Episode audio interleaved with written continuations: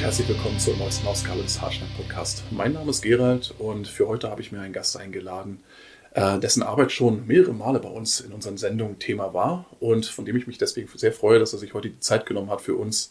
Ich begrüße an dieser Stelle Marius von Amorfati. Marius, grüß dich. Ja, grüß dich. Ja. Für die Einladung und äh, ja, für dein Kommen und. Wir haben zu danken. Schließlich sind wir in deiner Bude heute zu Gast. Das stimmt, das Ja, stimmt. Das stimmt, genau. Äh, ja, wie geht's dir heute? Ja, soweit, so gut. Langes Wochenende vor der Tür. Stimmt, genau. Ich habe übrigens auch gerade erst erfahren, dass ihr tatsächlich den 1. Mai hier ebenso feiert wie wir. Ne? Also ähm, in der Zone so der feiert, Freude. äh, ist die Frage, ne? Aber ja, äh, der ist frei.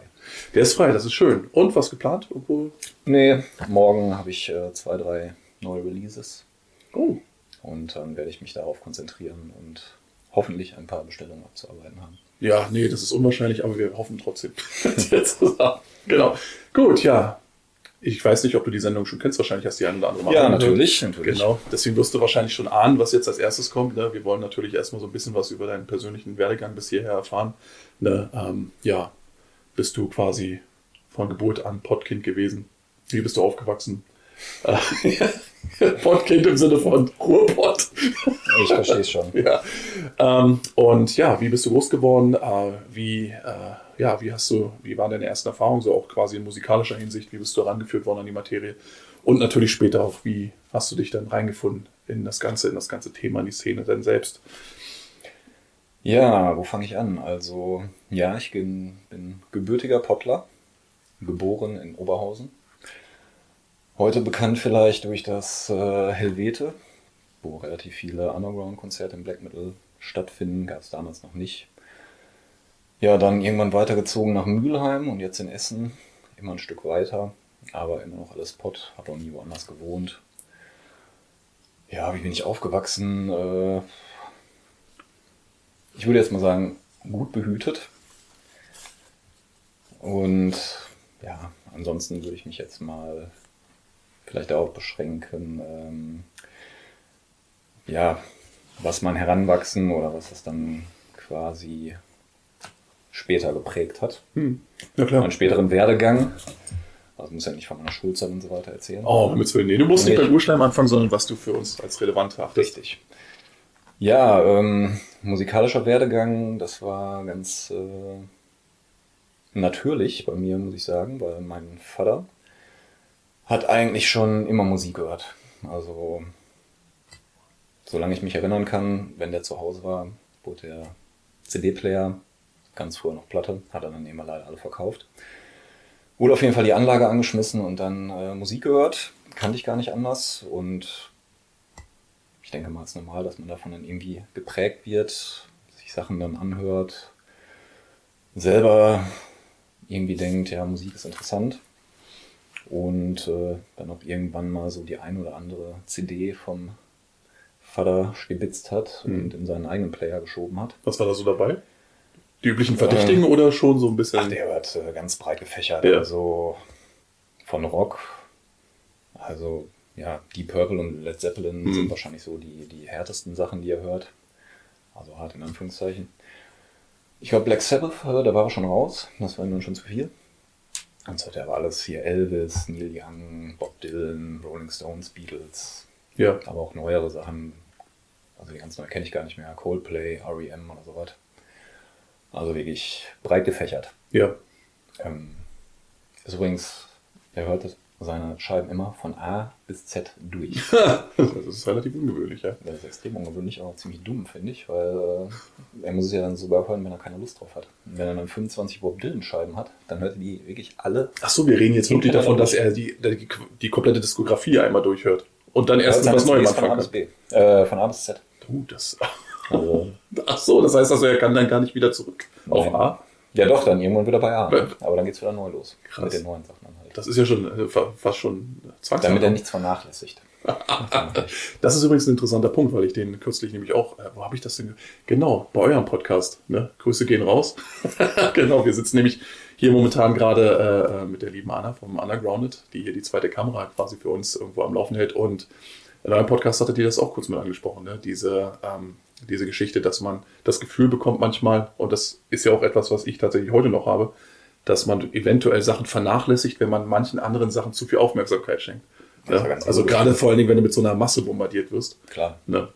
Ja, nee, aber weiter im Text. Also ähm, da ist sozusagen eine musikalische Frühprägung relativ breit gefächert gewesen und Zumindest, dass man sich für Musik allgemein dann erstmal im Allgemeinen, ja, ne, genau. Und natürlich auch so ein, ihr blitzt ja auch so eine gewisse Grunddisziplin durch. So von wegen so, ich meine, dass es jetzt nicht ganz so exzessiv, exzessiv getrieben hast wie dein Vater, so dass du sagst so, das muss jetzt wirklich von A bis Z durchgehört werden und dann kann ich erst wieder bei C anfangen.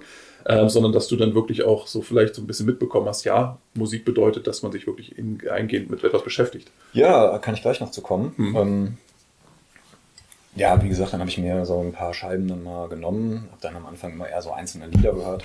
Ich glaube, die allererste, wenn ich mich da recht erinnere, war äh, Boston. Oh. Und der Song More Than a Feeling, den ich Ja. damals ganz toll. Äh, habe ich dann ja, ständig den Song gehört, immer auf Repeat. Und die anderen haben mich eher nicht so interessiert. Das hat mein Vater dann schon ein bisschen gestört, aber hat er erstmal nichts gesagt. Ähm, Du hättest schon bei C sein sollen. ja, genau. ich glaube, damals, damals war die Sammlung noch nicht so groß. Ja, so. das noch nicht so gemacht. Okay. Also ist mir zumindest nicht aufgefallen. Das ist mir erst äh, kürzlich mal aufgefallen, als, wir, als ich da war und er dann drei Bob Dylan-Scheiben in Folge abgespielt hat. Und ich dann gesagt habe, ey, Vater, Was ist hier wir was los? anderes hören? Nee, ich bleib bei D. Ich bin auf So. Genau. Und äh, deswegen kam ich gut. Das finde ich echt gut. Ja. Ja, dann ähm, meine allererste, also früher ein paar Hörspiele auf Kassette gehört, ne, so TKKG und so ein Ja. Gedöns. Ähm, meine allererste Musikkassette war Roxette Look Sharp. Uh, Die habe ich mir tatsächlich mal in einem Markt geholt. Ich weiß gar nicht mehr, gibt es heutzutage gar nicht mehr. Ähm, da war ich, glaube ich, bei meinem Vater. Er hat sich ein paar CDs geholt und Mhm. meinte, ja komm, such dir mal eine Kassette aus. Und damals war, ich weiß gar nicht, Was, Music Store? oder was? Ja, ja, richtig, das war so ein Ding. Ja, genau. Der Also, lief dann gerade im da waren ja alle Singles drauf. Also alles das ganze gute Zeug, ne? Ja. Ja, die war echt äh, nicht schlecht. Hm. Ich glaube, die ist auch gar nicht so schlecht gealtert. Ich zwar Nee, überhaupt nicht. gehört. Nee. Viel von dem Zeug, was Roxette gemacht haben, ist. Ja, Joyride war schon eher ein bisschen grenzwertig. Dann nicht, Ja, das, kam ich man will es auch nicht vor jedem abspielen, sagen wir es mal so. Ne? Ja, und dann ähm, ja, dann gab es noch ein paar Jugendsünden, die ich jetzt äh, eher mal ähm, Ausklammern. ausklammern möchte. Ja. ja. Ähm, ja, das nächste war dann, damals gab es ja noch MTV. Hm. Ich glaube, Viva sogar noch nicht. Das war ja auch so, ja, für uns neben Radio das Einzige, wo man überhaupt mal äh, Musik kennenlernen konnte. Ja. Und dann kam ich ja direkt in die Grunge-Hochphase. Da lief Smells Like Teen Spirit äh, rauf und Mhm. runter damals. Fand ich auch ziemlich geil, den Song. War sowieso ziemlich drin. Also Pearl Jam, Alice in Chains, Soundgarden und Nirvana fand ich äh, ziemlich cool. Und dann war ich wieder mal mit meinem Vater äh, einkaufen, CDs. Ein guter Mann. ja. ja, vor allem hat er erstmal bezahlt, das war das. Das, das Beste. Ja. Wenn er mich gefragt hat, kommst du mit, wusste ich natürlich immer, er lässt was springen. Dann bin ich Ah. natürlich bereitwillig mitgefahren, damit er nicht alleine fahren muss. Also Win-Win. Ja, und dann Sonst habe ich nie mit ihm gesprochen, aber da, Ja, genau. das ist dann los. Ja, da wurden wir zusammengeschweißt. Ja. Ja, dann wollte ich mir die Smells Like Teen Spirit, damals gab es ja noch so Maxi-Singles, ich Mhm. weiß gar nicht, ob es die heute noch gibt, äh, auf CD. Da war ja meistens der Weniger. Song drauf Ja. und dann entweder noch ein Remix und dann zwei. Eine B-Seite so genannt. Ja, genau. Wollte ich mir die halt holen und da meinte er dann, nee, die kostet glaube ich 10 Mark und ein Album damals 30 Mark. Nee, komm, hol dir mal das Album. Hm. Und meinte ich, ja, nee, Album will ich nicht, weil ich kenne die Lieder ja gar nicht. Und wenn die dann scheiße sind, dann habe ich hier 12 Lieder, 30 Mark, ist ja irgendwie nicht so der Deal. Und meinte, nee, wenn dir, das, wenn dir der Song gefällt, gefallen dir mindestens noch drei andere. Und guck mal, dann wären da zusammen 40 Mark für vier Singles. Hast du schon mal 10 Mark Gewinn gemacht, ne? Ah, hier wurden also die ersten Grundlagen, die wirtschaftlichen gelegt, ja? Ich würde gar nicht gut ähm, wirtschaftliche Grundlagen, weil er meinte dann, und Bands machen Alben ja auch aus einem bestimmten Grund. Ja. Aber die Single-Auskopplungen, die sind eher so für Werbung und um den Leuten die Musik Promo. ein bisschen nahe zu bringen. Ja. Aber eigentlich hat so ein Album dann auch schon Sinn und auch ja, die Reihenfolge, in denen die Songs äh, so aufgebaut sind. Und da hat er mich dann sehr geprägt im Sinne von, dass ich ganze Alben höre, von vorne bis hinten. Mhm. Nicht so, also bis heute hasse ich es, wenn Leute skippen. Ja. Das geht mir richtig auf den Sack. Ja, kann ich überhaupt nicht verstehen. Und ähm, also selbst wenn man eine CD hat und du sitzt hier mit der Fernbedienung Ja. und könntest das einfach machen, ich finde, ja, also geht einfach nicht. Ja, das hatten wir ja auch schon auf das Thema, ne? auch gerade bei uns in den Sendungen, wie denn, ähm, also gerade so, das ist ja die, dieser, diese 30 YouTube-Sekunden, das ist ja quasi dann die, die letzte Abart dieser, dieser Tendenz, das dass man Sachen irgendwo nur noch stückweise analysiert und dieses Albumkonzept als solches einfach komplett hinten runterfällt. Weil Ja. ich gebe dir da vollkommen recht. Also es mag sein, dass es heute in vielerlei Hinsicht irgendwo, gerade bei größeren Produktionen, die dann eher so einen kommerziellen Aspekt haben, oft hinten runterfällt. Dieser Grundgedanke, dass man quasi ein Gesamtwerk erschafft, das von vorne bis hinten durchkonzipiert ist. Aber es gab halt Zeiten und da würde ich zum Beispiel die Nevermind von äh, Nirvana voll mit reinnehmen. Da weißt du einfach, das ist von vorne bis hinten einfach äh, wie so eine Geschichte, die man sich entweder anhört oder es sein lässt, aber nicht irgendwo sich so Stücke rauszieht und sagt so, heute habe ich mal nur Bock auf Kapitel 3 oder sowas. Weißt Ja, du? genau, Das richtig. macht ja keinen Sinn. Also ich meine, ich habe mir damals auch ganz gerne mal so Sampler auf äh, Tape überspielt. Ja, gerne. Ja, dann einzelne Songs drauf waren, die ich halt besonders geil fand. Mhm. Und die haben wir dann ähm, unterwegs auf dem Walkman gehört. ja, richtig. Aber zu Hause habe ich dann immer die Alben gehört. Und wenn mal vielleicht ein ganz beschissener Song dazwischen war, dann habe ich den mal geskippt. Hm. Aber das war auch wirklich selten der Fall. Und ja, also ich finde es durchaus auch okay, wenn Alben ihre Höhen und Tiefen haben. Und wenn dann mal zwischendurch zwei Songs kommen, wo man ein bisschen entspannen kann und jetzt nicht Ja. unbedingt äh, 60 Minuten das gleiche hohe Level hat. Also ist schön, wenn man es hat, aber ich finde es jetzt auch überhaupt nicht schlimm, wenn das jetzt nicht der Fall ist. Hey, wenn man genau überlegt, ich meine, wie viele Alben gibt es denn, wo die wirklich, also da wo sich wirklich nur ausschließlich Klassiker Ja. an Klassiker reiht. Ich meine, die sind ja wirklich, die kannst du ja auch in unserem Bereich wirklich an einer Hand abzählen fast. Ne? Wo dann wirklich paar so hätte ich schon an der Hand. Ja, gut, ja, nee, aber jetzt Aber relativ wenig Ja, relativ wenig, genau. Und das ist ja das Ding. Und ich glaube manchmal, dass tatsächlich auch dieser, äh, in Anführungsstrichen, Füllstoff, der dazwischen ist, ähm, auch einen wieder einstellen kann, zum Beispiel auf das nächste Hoch. Ne? Ja, genau, Manchmal richtig, auch mal so ja. durchatmen kannst und sagst so, oh, okay, das läuft jetzt mal so durch, meine Gedanken schweifen mal gerade woanders hin und dann, oh, jetzt sind wir wieder, jetzt sind wir wieder auf dem richtigen Weg. Ja, und ähm, wie ging es dann los mit, ich meine, gab es irgendwo so ein Album mal, ich meine, die Nevermind ist aus heutiger Sicht, ähm, oder ähm, Nirvana und so weiter, ich meine, das ist ja für viele Kids, die in den 90ern groß geworden sind, war das ja sozusagen, das waren ja so diese Bibeln, Mhm. ne, die man dann so mitgenommen hat, die hast du noch mit auf Klassenfahrt genommen oder auf irgendwelche Partys und Oh so ja. weiter. Und Kurt dann, Cobain gestorben ist. Richtig, da, da das, man hat ja quasi so richtige Messen gefeiert dann, so weißt du, wo man gesagt hat, so jetzt wird nochmal ihm Respekt gezollt. Ähm, ist es dann so gewesen, ich meine, dann schloss sich ja Richtung äh, den, also Ende der 90er und Anfang der Nullerjahre, wurde ja Grunge vorwiegend den, eben auch gleich durch diese New Metal-Szene abgeholt. Hast du die noch mitgenommen oder war das etwas, wo du sagtest, so, da bin ich vorher abgebogen und schon gleich in, in düsterere Gefilde reingetaucht? Also ich glaube, ich bin relativ schnell abgebogen. Mhm. Mm. Also Nirvana habe ich noch alles mitgenommen. War ja auch relativ schnell dann vorbei. Durch den Tod. Ähm, Pearl Jam fand ich schon, also die Ten finde ich immer noch großartig. Mhm. Aber die Vitology war, glaube ich, die zweite. Ja, fand ich schon nicht mehr so gut. Ja.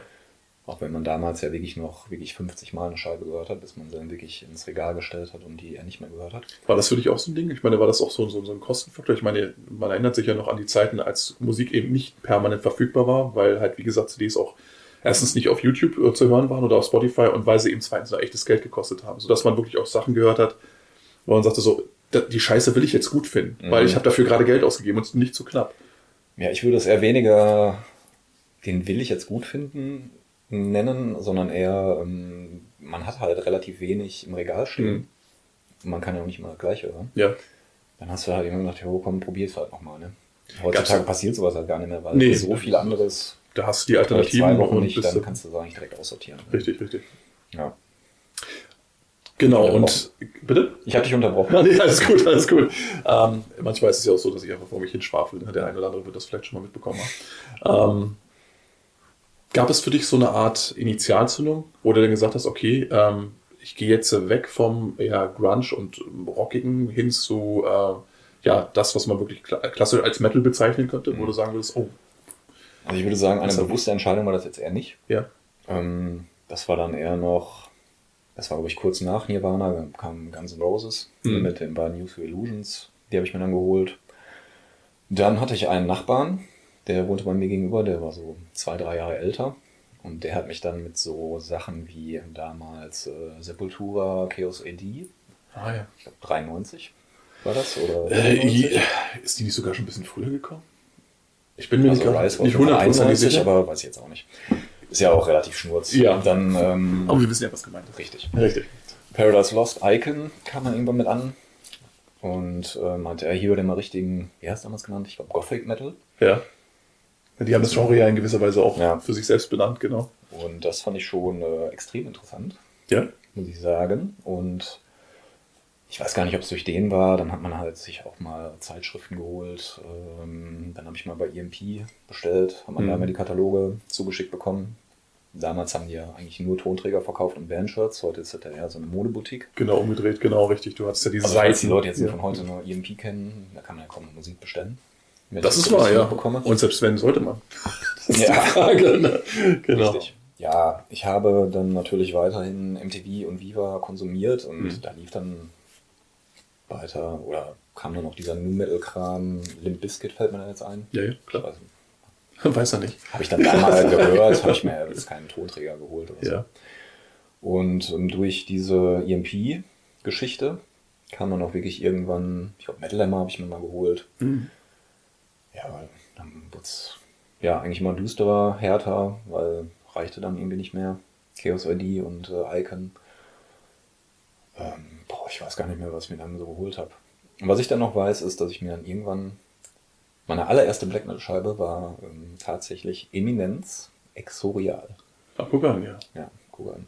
Das wird, ich glaube, das äh, äh, hier, äh, das wird unseren Peanuts auch, äh, das hört er ganz gerne. Ich glaube, das war für ihn auch so ein ganz wichtiges Album und ähm, ja, für viele damals, für mich tatsächlich irgendwie, wo ich gesagt habe, okay, das ist mir tatsächlich eine Spur zu kitschig, fast. Ne? Aber als ja die erste war, hatte ich wenig Vergleichsmöglichkeiten. ne, ich war vorher noch bei der Death 4 gewesen. Die hatten ja diese Demo, diese beiden Demos mal auf dieser LP. Eminenz? Äh, Eminenz, ja. Ah. Die hatten so, so vorher noch, glaube ich, das Demo hieß Death 4.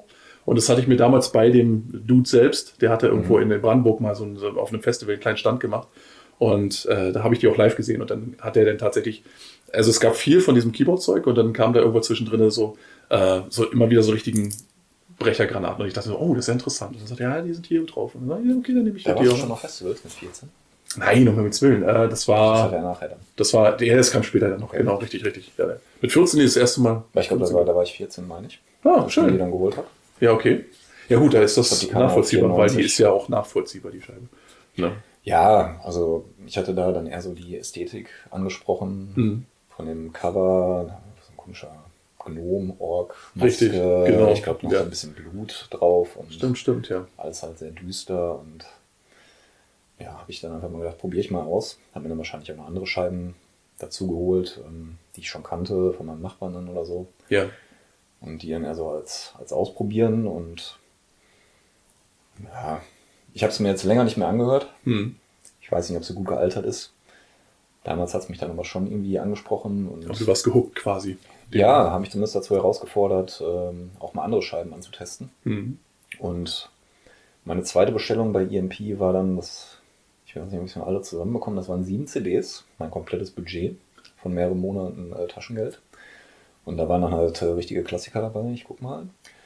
Enslaved Frost, ähm, Ulva, Bergtat, Natürlich. Katatonia, Dance of December Souls, ich glaube sogar Dimo Borgir schon. Ähm, Tristitia, die einzige, die ich aussortiert habe nachher. Ja, und die anderen beiden komme ich jetzt nicht drauf. Aber auf jeden Fall alles klar. Hier bist- Emperor und dann halt so Eclipse. Wie bist du auf diese, auf diese Dinger gekommen? Ich meine, wie, wie. Da war eine Anzeige drin Ah, okay. und die war dann äh, explizit auf Black Metal zugeschnitten. Ha! Und da hast du dir gesagt, so, Also nicht Anzeige, ich glaube, es waren sogar Rezensionen waren damals Ja. drin. stimmt, ich erinnere mich daran. Die hatten war, tatsächlich auch noch Rezensionen da drin. Ja, ja, richtig, Ja. richtig, richtig. Und ich weiß gar nicht. Wahrscheinlich waren es alle sieben. Ja.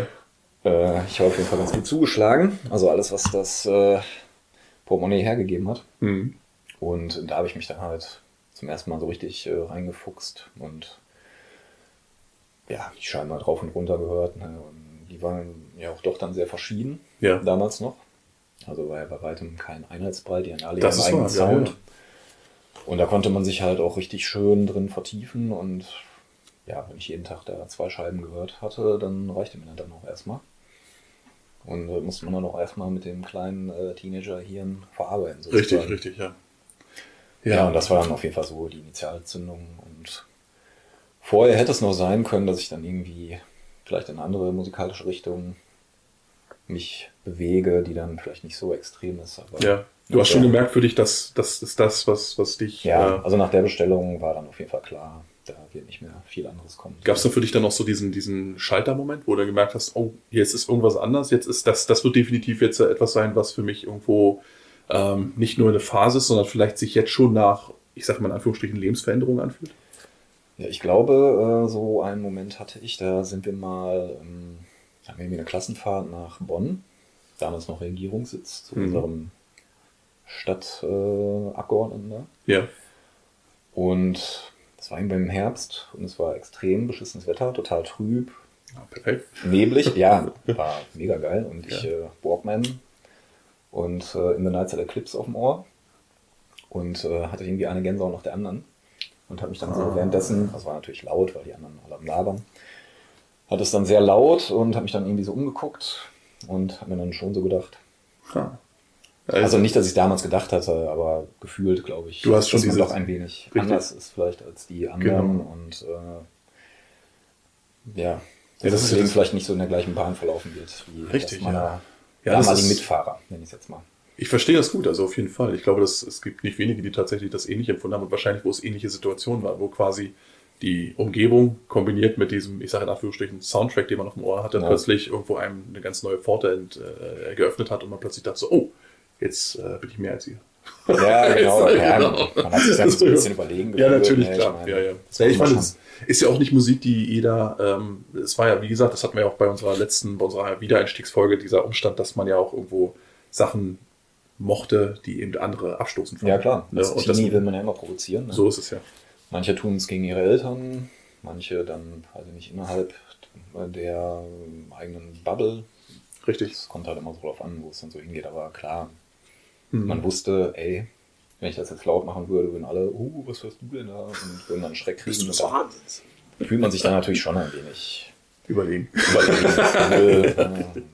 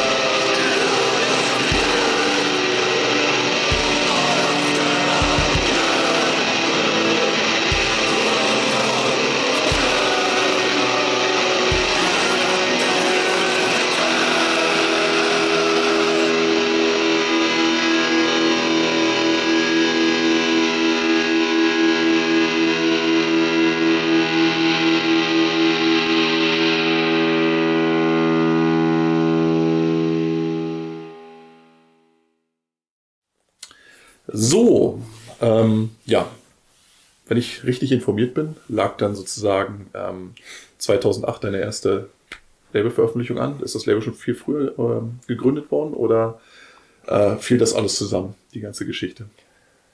Mit der Labelgründung liegst du richtig, aber ja, das wissen wahrscheinlich die meisten nicht und äh, du offenbar auch nicht. Hey, keine Ahnung. Hatte ich vorher noch ein anderes Label. Hattest du? Ja. Höre auf. Ja. Das hörte auf den klangvollen Namen Burning Churches Records.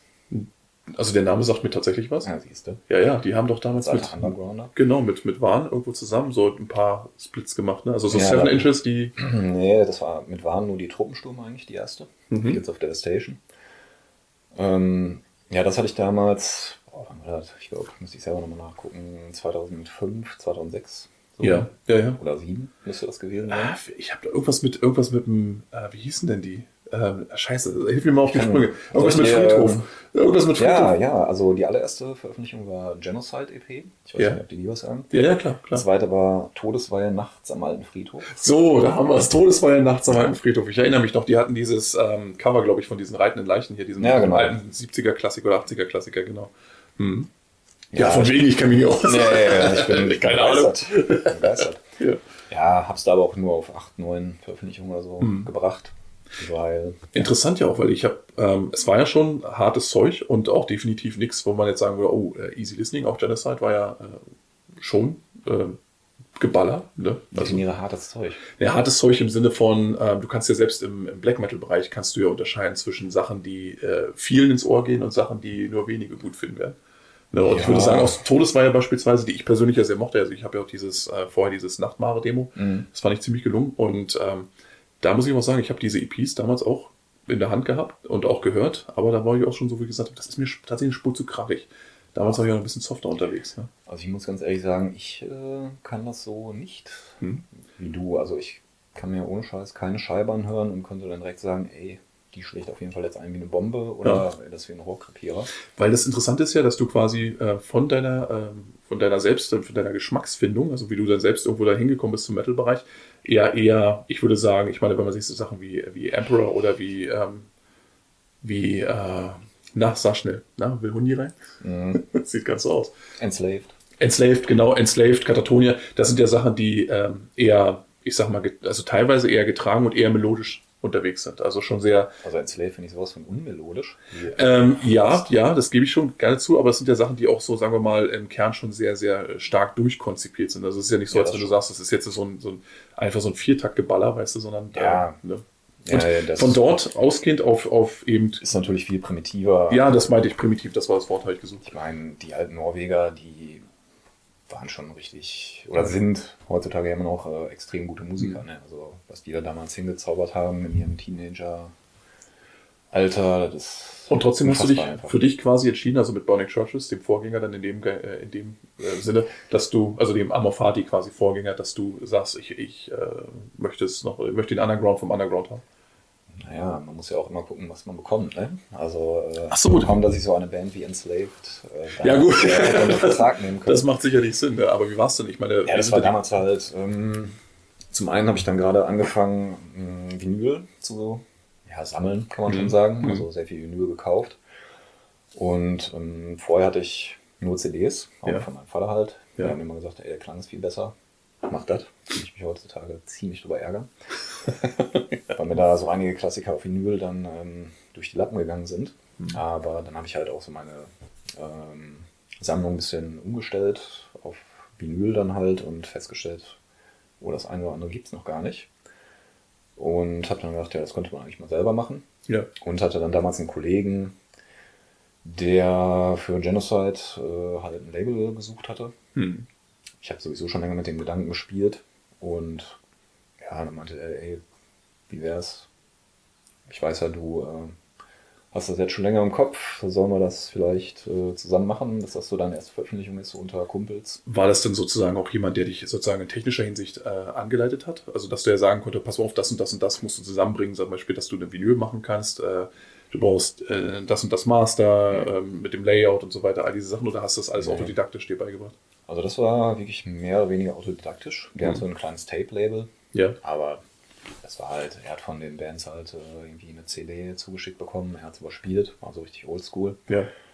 Und ja, was man für Vinyl alles brauchte, ähm, ich hatte damals ein Presswerk gefunden in Bottrop, auch hier im Ruhrgebiet. Ja, und dann bin ich da, glaube ich, einfach mal hingefahren und habe mir dann von dem quasi erklären lassen, was man so alles braucht. Ne? Mhm. Und ja, der hat mich dann so ein bisschen unter seine Fittiche genommen, war auch echt nett. War zwar eher so auf Punk äh, spezialisiert, aber ja, ist ja auch in gewisser Weise Underground, von daher Ja. wusste der dann auch schon, was man dann haben will, so bei einer 7-Inch und so weiter. Und wie er da genau die Layouts und so gemacht hat, weiß ich eigentlich gar nicht mehr, weil ich selber kann es nämlich nicht. Ja. Ähm, ja, aber das war dann eher so ein Learning by Doing, ne? Also, also hast du dich dann quasi ja einfach so reingewühlt, während Ja. du schon drin warst quasi. Ja, oder halt Leute gesucht, die es dann eben konnten. Ne? Naja, Also ja. Layout und Grafik habe ich bis heute nichts mit am Hut. Und, äh, da habe ich halt meine Leute, die Und ich anhaue. Und die Hat dir dann die, die Gegend hier quasi, also auch diese, diese relativ dichte Besiedlung, dann eben da in die Hände gespielt, dass du, ähm, sagen wir mal, mit deinem, mit dem Aufbau dieses Netzwerkes, dass hier jeder, der quasi in der Szene irgendwo auch zum Beispiel in labeltechnischer Hinsicht oder in konzertveranstaltungstechnischer Hinsicht irgendwo was reißen will, die ja jeder braucht, ne? dieses Netzwerk von Mhm. Leuten, Bekanntschaften. Man muss sich auch erstmal sowas wie einen Ruf erarbeiten, sonst äh, spricht er die Hälfte nicht mit einem oder äh, denkt sich dann so, okay, äh, komm mal wieder, wenn du Ahnung hast. Eine lustige Anekdote. Ja, ich habe ähm, sehr, sehr lange äh, Black Metal eigentlich nur so für mich gehört. Hm. Ich bin dann relativ spät so in die Szene gekommen. Das war dann wirklich auch mit den Kollegen da von Genocide, der damals äh, die Combo Eternal Frost hatte. Ja, ja, ja. Die hatten mal eine Anzeige im Blaze. Mhm. dann habe ich dem, entweder war es per E-Mail oder ich habe dem Fünfer geschickt oder so. Und da war irgendwie, glaube ich, eine Adresse von Niederrhein. Und er schrieb mich dann an und meinte, ach, hier Oberhausen, äh, die Adresse stimmt nicht, ich wohne in Essen, da wohnen meine Eltern. Und äh, lass uns doch mal treffen. So, okay, von mir aus. Und dann haben wir uns irgendwann mal getroffen. Haben uns dann auch ganz gut verstanden und äh, der hat mich dann quasi ja so eingeführt, hat mich dann mit auf Konzerte genommen Mhm. und mich dann da Leuten vorgestellt, die er dann halt schon kannte. Ja. Und da war nämlich dann immer, er kam dann an, ja hier, wer ist denn die Pfeife? Ja, das ist der Marius. Mhm. Und dann immer, und, was macht der so? Kann der was? Ja, so ungefähr. Und da kam halt nichts. Ne? Und er hat mir dann die ganzen Leute vorgestellt, ja, das ist der so und so von so und so, das ist der Ja. so und so von so und so. Völlig erschlagen, konnte ich auch alles überhaupt nicht behalten.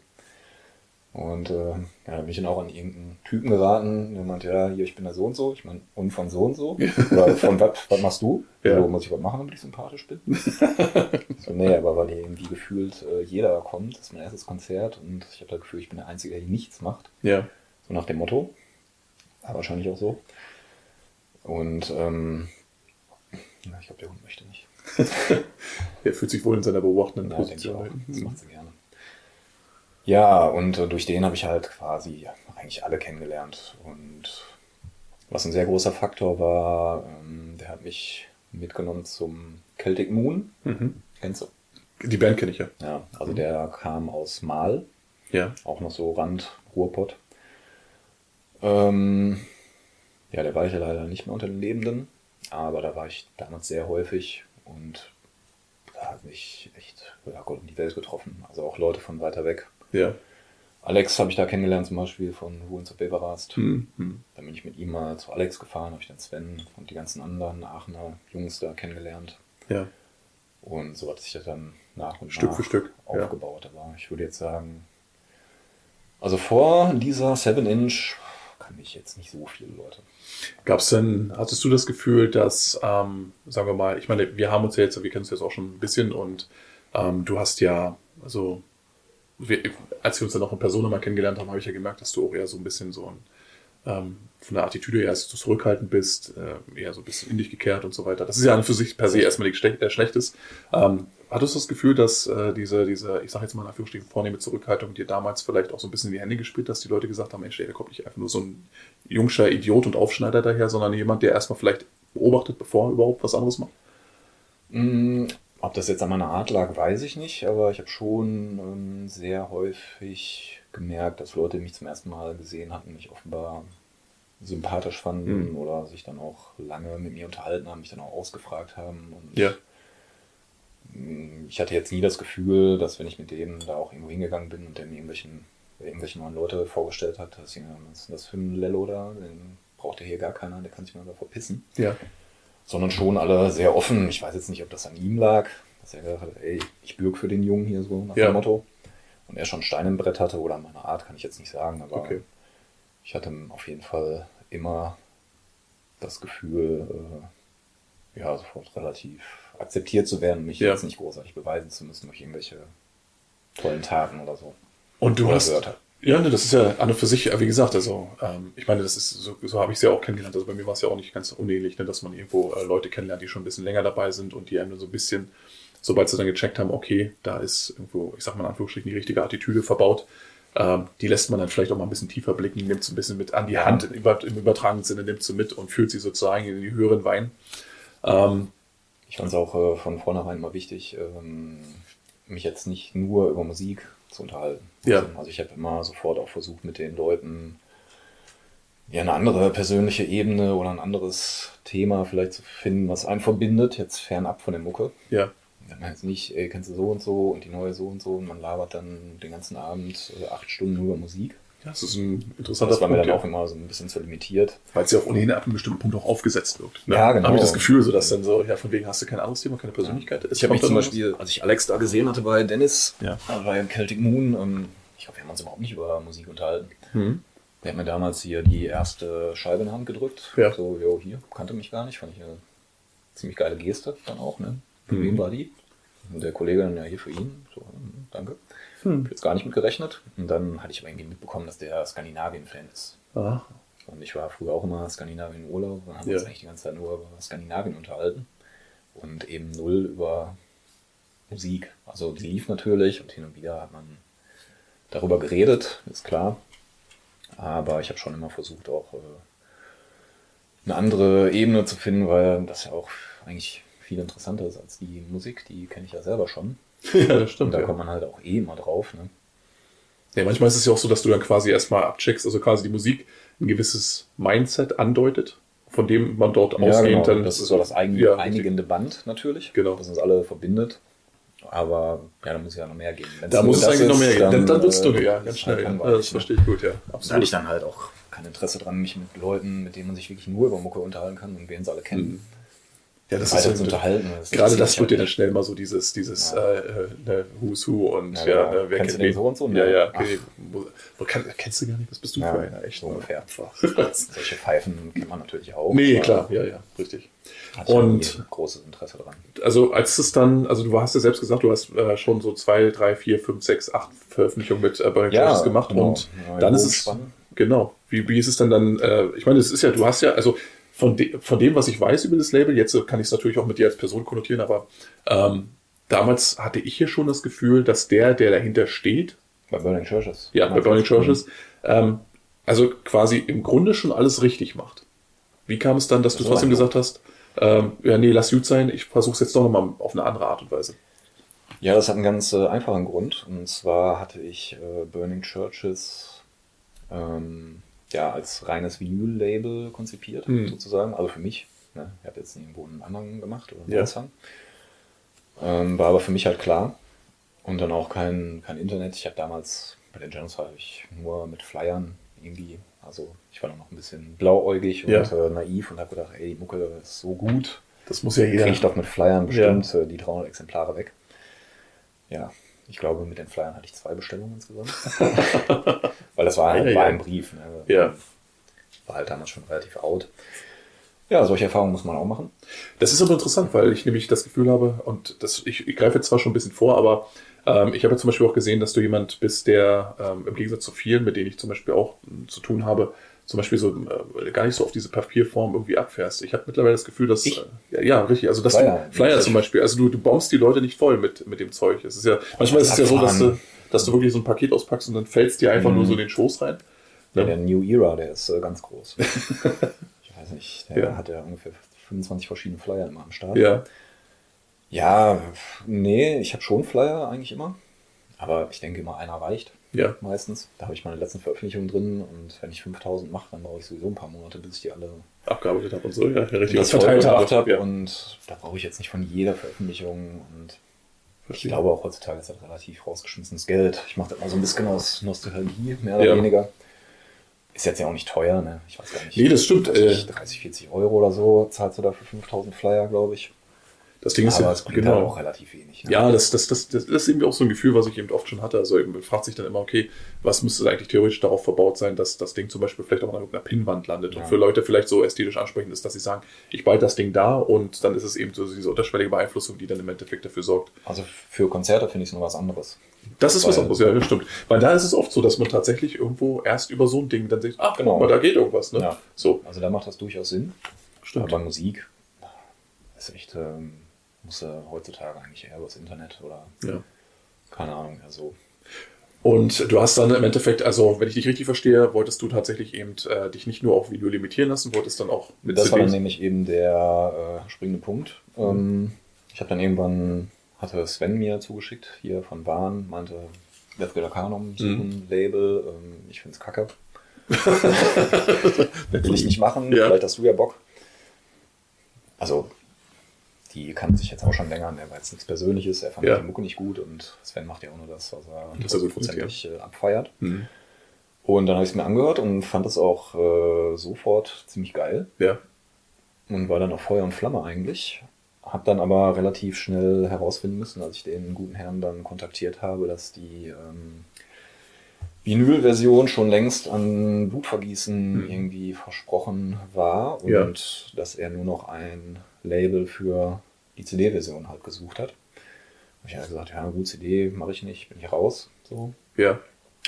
Hab dann aber die Scheibe wirklich sehr häufig gehört, dann auch mit meiner damaligen Frau, die das auch ziemlich geil fand.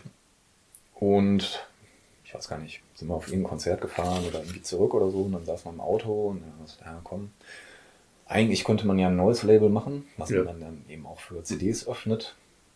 Und ähm, ja, hoffe, das so, dann haben wir es zusammen quasi gemacht. Also, also war das war die Namensfindung dabei auch eine Sache, die ihr gemeinsam gemacht habt? Ja, das war äh, sehr, sehr interessant auch.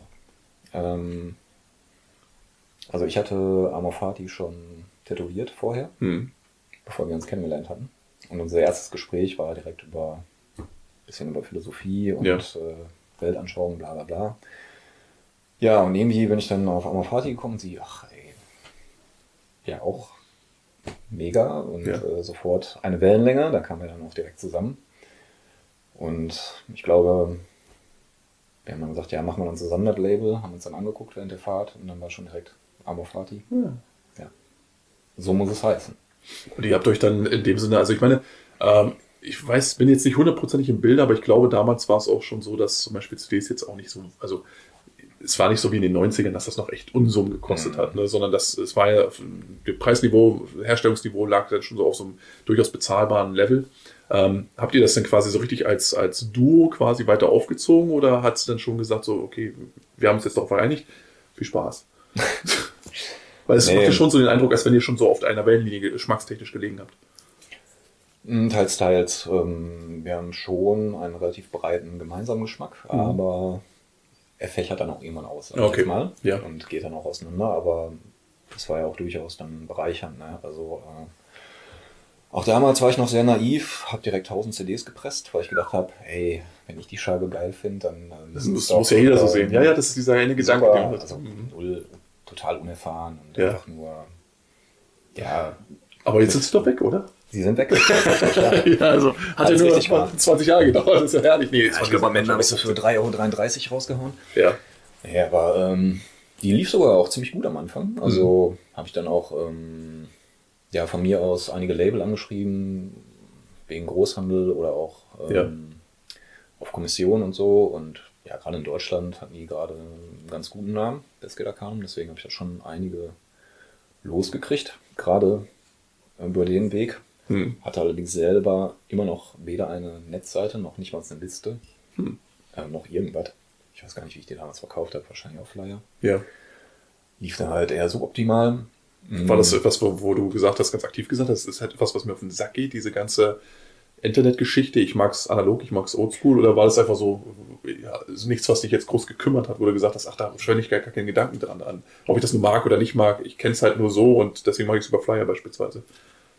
Ja, also ich war noch nie besonders technikaffin. Hm. Ähm, kann im Internet bis heute jetzt nicht so viel abgewinnen. Ja. Ich meine, hat unbestritten seine Vorteile. Gerade so einen Shop möchte ich natürlich nicht mehr missen. Ja. Und äh, ich freue mich darüber, dass ich da meine Bestellung bekomme und nicht wie früher noch Perverted Taste und Ja. alle heißen. Und Ja, ja, ja. Ähm, hier No Colors und so. Dann zusammengetackerte Listen in die ganze Welt verschicken muss. Ja. Aber ja, weiß ich nicht, Black Metal zeigt ja auch schon dieses Vinyl-Only Burning Churches Ding. Ja. War für mich halt immer so eine analoge, puristische Sache und ich wollte halt diesen Kommerz weitestgehend da raushalten. ja. Das war schon für so eine aktive Entscheidung, wo du gesagt hast, so, ja. Äh, es gibt so gewisse Punkte, die ähm, bedingen das dann quasi so, dass es auch schon vielleicht zu leicht findbar ist von Leuten, die es vielleicht nicht Ich finden sollen. dieser Elite-Gedanke Ja, ja. halt, Hm. man braucht Kontakte eigentlich, um an die richtige Musik zu kommen. Ja. Das war auch damals ja alles richtig. Hm. So in den 90ern, vielleicht auch noch Anfang 2000er, aber als ich dann angefangen habe, war das eigentlich schon obsolet. Also, Ja. Machen wir Ja. uns nichts vor. Äh, da rannte ich der Zeit schon um einige Jahre hinterher in dieser Ansicht. Diese Ewigkeitstrinken ist Ja. furchtbar. Ja, Ja. also Ja, aber ich kann es nachvollziehen. wir haben dann viel ja. getauscht und dann haben wir uns, das war dann halt ganz gut, dass unser Geschmack dann doch relativ unterschiedlich war, weil wir uns dann gemeinsam halt die Listen angeguckt haben Hm. und sie wollte dann halt Sachen haben, die ich überhaupt niemals rangeholt hätte. ja. Und ja, so wuchs dann irgendwann der, ja, die Sachen, die wir dann halt hatten im Vertrieb, ohne halt ja, eine Wiki-Plattform zu haben, ähm, wo wir es anbieten konnten. Und dann habe ich halt irgendwann doch mal mit Hilfe ihres Bruders, ah nee, einer Kommilitonin damals von ihr, haben wir dann so eine Liste gemacht zumindest. Ja. Und die habt dann per E-Mail bestellen zumindest. Gegrückportet. Das war dann so. Achso, die ihr Nee, E-Mail ist im versorgt. Ja, ja, ich dachte Aber es war halt kein Shop, wo ich Ja. das anklicken oder mit Warenkorb, schön. sondern einfach nur eine Liste. Ja. Und ich musste dann halt, wenn es ausverkauft war, das halt deaktivieren. Aha. Und da konnten die dann halt E-Mail schreiben, so ich will dann das. Und dann habe ich gesagt, hier, Porto. Hm. Und so fing das dann an. Und ja, irgendwann wurde es dann halt so viel und ich habe dann auch kein, keine Lust mehr gehabt zu sehen, dass irgendwelche, in meinen Augen, Label, die eher schlechtere Qualität rausgebracht haben als ich, sowohl von der Aufmachung als auch von der Musik. Ich habe gesehen, die haben Ebay-Shop, die haben Shop, die Ja. machen Kohle, in Anführungszeichen, und ich habe viel bessere Sachen und krebs hier rum, nur weil ich immer noch an meinen alten Idealen festhalte. Ja. Und äh, interessanter Punkt, weil ich glaube, das ist, ja, das ist so. ja, das habe ich dann halt so gewurmt, dass ich äh, dann Ja, klar, diese Frust. Ich meine, ich, ich, ich kenne ich kenne das ja quasi auch selbst, weil ich habe ja ewig auch wirklich, also ich meine, jetzt auch mein, mein Fitzel-Shop sieht ja auch nicht scheiße aus, aber es ist auch schon so, dass ich sagen würde, da wäre ich selbst nicht drauf gekommen, sagen wir es mal so, weil ich ja im, Notfall auch einfach nur Listen kopieren, am liebsten noch kopieren auf der Arbeit und dann schön Mhm. verschicken würde und sagen würde so, okay, äh, entweder wir machen es so oder gar nicht. Ne? Ähm, aber es ist natürlich richtig, dass du, wenn du mit der Zeit gehst, irgendwann und dann auch Ja, Das das brauchst du dann halt gar nicht machen. naja, klar, weil du hast ja, du hast ja auch irgendwo eine Verantwortung gegenüber den Bands und so, da kommen wir ja auch noch zu, die ähm, natürlich dann eben dementsprechend auch nicht nur, es geht ja nicht nur um Umsatz, sondern es geht ja auch um äh, Bekanntheit. Mhm. Wie, will, wie willst du den Namen da rausbringen und so. Und heutzutage, auch wenn sich das viele nicht eingestehen wollen oder vielleicht so für sich innen drinne dann so irgendwo doch immer diese Attitüde pflegen, es ist ja doch so, dass du unterm Strich äh, irgendwann auch was zurückhaben möchtest für die Zeit und die Arbeit, auch als Band, die du investiert hast. Und wenn du dann merkst, dass es wirklich nur komplett irgendwo unterm Radar läuft bei den allermeisten und du selbst bei den übelsten Die Hard Fans auch wirklich überhaupt keinen Stand hast oder Mhm. dich keiner kennt, dann ist irgendwann natürlich das Frustlevel groß und wenn sie dann in deine Richtung deines Labels gucken und du sagst so, oh, ich weiß nicht, also ich habe noch äh, Umschläge mit Rückpause und so, das ist mir doch wurscht, was ihr macht, dann wird es halt schnell mal, ähm, ja, dann kann das kritisch werden und dann wird man seiner Aufgabe, die man auch als Label irgendwo hat, sicherlich nicht mehr ganz gerecht. Nee. Ja, also was wahrscheinlich schon dem einen oder anderen aufgefallen ist, du hast ja dann, wie gesagt, mit äh, der Stillhallen von Defgate Arcanum deinen Anfang genommen, hast äh, laut Metal Archives mittlerweile ja schon über 200 verschiedene Veröffentlichungen rausgehauen. Ähm, dabei auch ein sehr, sehr breites Spektrum, wie ich finde, zumindest abgedeckt. Was heißt breites Spektrum? Aber in unserem Sinne breites Spektrum abgedeckt, hast auch so atmosphärische Sachen aller. Ja, naja, Ansichtssache, genau. Aber so wie ich empfinde, hast du dich eben, es gibt ja auch Label, die wirklich nur auf Krawall stehen, die dann Mhm. wirklich sagen, so, es ist immer, ich veröffentliche dasselbe Album und das auf in verschiedenster Form immer und immer und immer und immer wieder. Mhm. So, und du hast aber auch so Sachen drin gehabt, du hast zum Beispiel auch Sachen gemacht wie, wie ähm, ja, Evil Feast zum Beispiel, die eher in die atmosphärische Richtung gehen. Aber ähm, eben auch so richtige, ähm, so richtige äh, Krach-Manifeste, so, so, ne? Der Hado, ne, oder Kill oder etwas in die Richtung. Ähm, was muss für dich normalerweise so eine Veröffentlichung oder so ein Album mitbringen, dass du sagst, oh, das äh, hockert mich. Ist das, kannst du das irgendwie eingrenzen oder ist das einfach so eine Sache, ich höre es und dann ist es das? Mhm. Ja, eigentlich ist es so einfach. Ja. Dass es wirklich äh, rein gefühlsmäßig ist. Und ich auch dir nach dem Album gar nicht sagen kann, was genau mich dann teilweise daran so begeistert. Ja. Also ich könnte jetzt nicht sagen, boah, die Drums sind super oder tolle Gitarrenarbeit. Ist das so eine Sound, also ist also keine Soundgeschichte, wo du sagst so, ich höre das mir jetzt an, zum Beispiel mit dem Ohren eines Produzenten und sage mir, ah, wenn die jetzt Was die Gitarre- Naja, also mit den Ohren eines Produzenten, Ach so. weil das haben ja viele auch, dass sie zum Beispiel sich sagen, die dann zum Beispiel in, in tontechnischer Hinsicht bewandert sind und dann sagen so, also wenn sie jetzt bei den Gitarren vielleicht noch ein bisschen mehr rausgeholt hätten, dann wäre es ein Mhm. geiles Album, aber so kann ich es mir nicht anhören. Oder nimmst du das als das, was es, was, was es kommt? Oder wie es kommt, sagen wir es mal so. Ja, vielleicht habe ich da in der Hinsicht ein relativ frisches Ohr, weil ich mich weder mit Tontechnik Hm. auskenne, noch musikalisch irgendein Instrument kann, Ja. völlig unbegabt auch bin, also völlig unkreativ. Deswegen kann ich da eigentlich äh, rein aus der Sicht des Hörers und Fans rangehen und Ja. so mache ich das halt auch. Und Ich glaube, das ist eine dank sehr dankbare Position auch, ne? Die, äh, ja, teils, teils, ne? Also vielleicht kann man den manchen Bands dann auch noch sagt, sagen, ne? Ja. hey, hier kannst du an der Gitarrenarbeit noch ein bisschen feilen, dann, Ja. dann wäre es noch geiler. Aber du vertraust schon im Endeffekt auf dein persönliches Gespür, Ja. das dich ja bis hierher auch gebracht hat und sagst so, mich für mich klingt's geil. ja, von Anfang an geleitet Ja. und äh, will es auch immer tun. Also ähm, ich wüsste nicht, welches andere Kriterium ich da anlegen soll. Ja. Ich sage immer, entweder brauche ich eine Gänsehaut oder ich muss das Gefühl haben, dass ich die Faust in die Luft recke. Hm. Oder beides. Oder beides. Und wenn sich gar nichts von dem einstellt und ich denke, ja, ist ein gutes Album, ist jetzt noch keine Gänsehaut, dann stelle ich mir mal vor, ich sitze hier auf der Couch, gucke Mhm. mir dann meine Platten an und denke mir dann wirklich jemals irgendwann hier sitzen und so denken, was hörst du jetzt? Und dann käme dir diese Scheibe in den Kopf. Das Ah. ist dann meistens nicht der Fall. Ja, dafür hast du halt auch schon gar nicht da viel. ja, ne? das hast du ja noch nicht veröffentlicht. Ja, ja, aber dafür hat man einfach Ja, schon ja. zu viel da Ja. und dafür kommt auch ja immer noch zu viel Gutes dann auch raus in der ganzen Flut. Und äh, wenn ich dann denke, die würde ich nie auflegen, die Scheibe, dann wenn ich sie für mich selber schon für Müll produzieren würde oder für einen Second-Hand-Markt, warum soll ich sie dann veröffentlichen? Ne? Ist das denn für dich etwas, was du auch schon selbst, ich meine, wir, wir bewegen uns ja nicht nur jetzt, sondern man hat ja das Gefühl schon, eigentlich im Grunde ist das dieselbe Story seit 20 Jahren. Also man hat das Gefühl, es kommt einfach wahnsinnig viel raus, es sind unglaublich viele Bands draußen unterwegs und ähm, man kommt so in den Bereich rein, wo man sagt, so eigentlich im Grunde, um sich wirklich mit jedem Einzelnen auseinanderzusetzen, hast du einfach technisch gesehen schon nicht mehr die Zeit. Das geht nicht. Du steigst irgendwann ins Berufsleben ein. Äh, selbst wenn man jetzt, sagen wir mal, einen Job hat, der einem Musikgenuss nebenbei noch ermöglicht, wird ja auch selbst da schon die Sache schwierig. Ähm, und wenn dann noch dazu kommt, ich meine, du hast ja jetzt, wie gesagt, schon einen ganzen Teil Veröffentlichungen rausgebracht und so weiter, ist das bei dir noch präsent, all das, was du bis jetzt gemacht hast, beziehungsweise ähm, wenn jetzt irgendjemand mal random aus deinem Portfolio etwas rausziehen würde und sagen würde, so, hast du die rausgebracht oder nicht? Ne? Und Du meinst, wenn ich es nur höre? wenn du es nur hörst, ja. Mhm. Ich würde jetzt mal sagen, ja. Natürlich sagt er ja. Aber mit Sicherheit ähm, wäre das bei dem einen oder anderen Release nicht mehr der Fall. Ja. Ich erinnere mich noch, bin ich immer mal nach Hause gekommen von der Arbeit damals und ähm, meine Frau damals am Kochen Hm. und währenddessen Musik gehört. Ich komme rein, ja, bin mir gut rein. Ich meine, hey, gut, gut, guten Geschmack heute.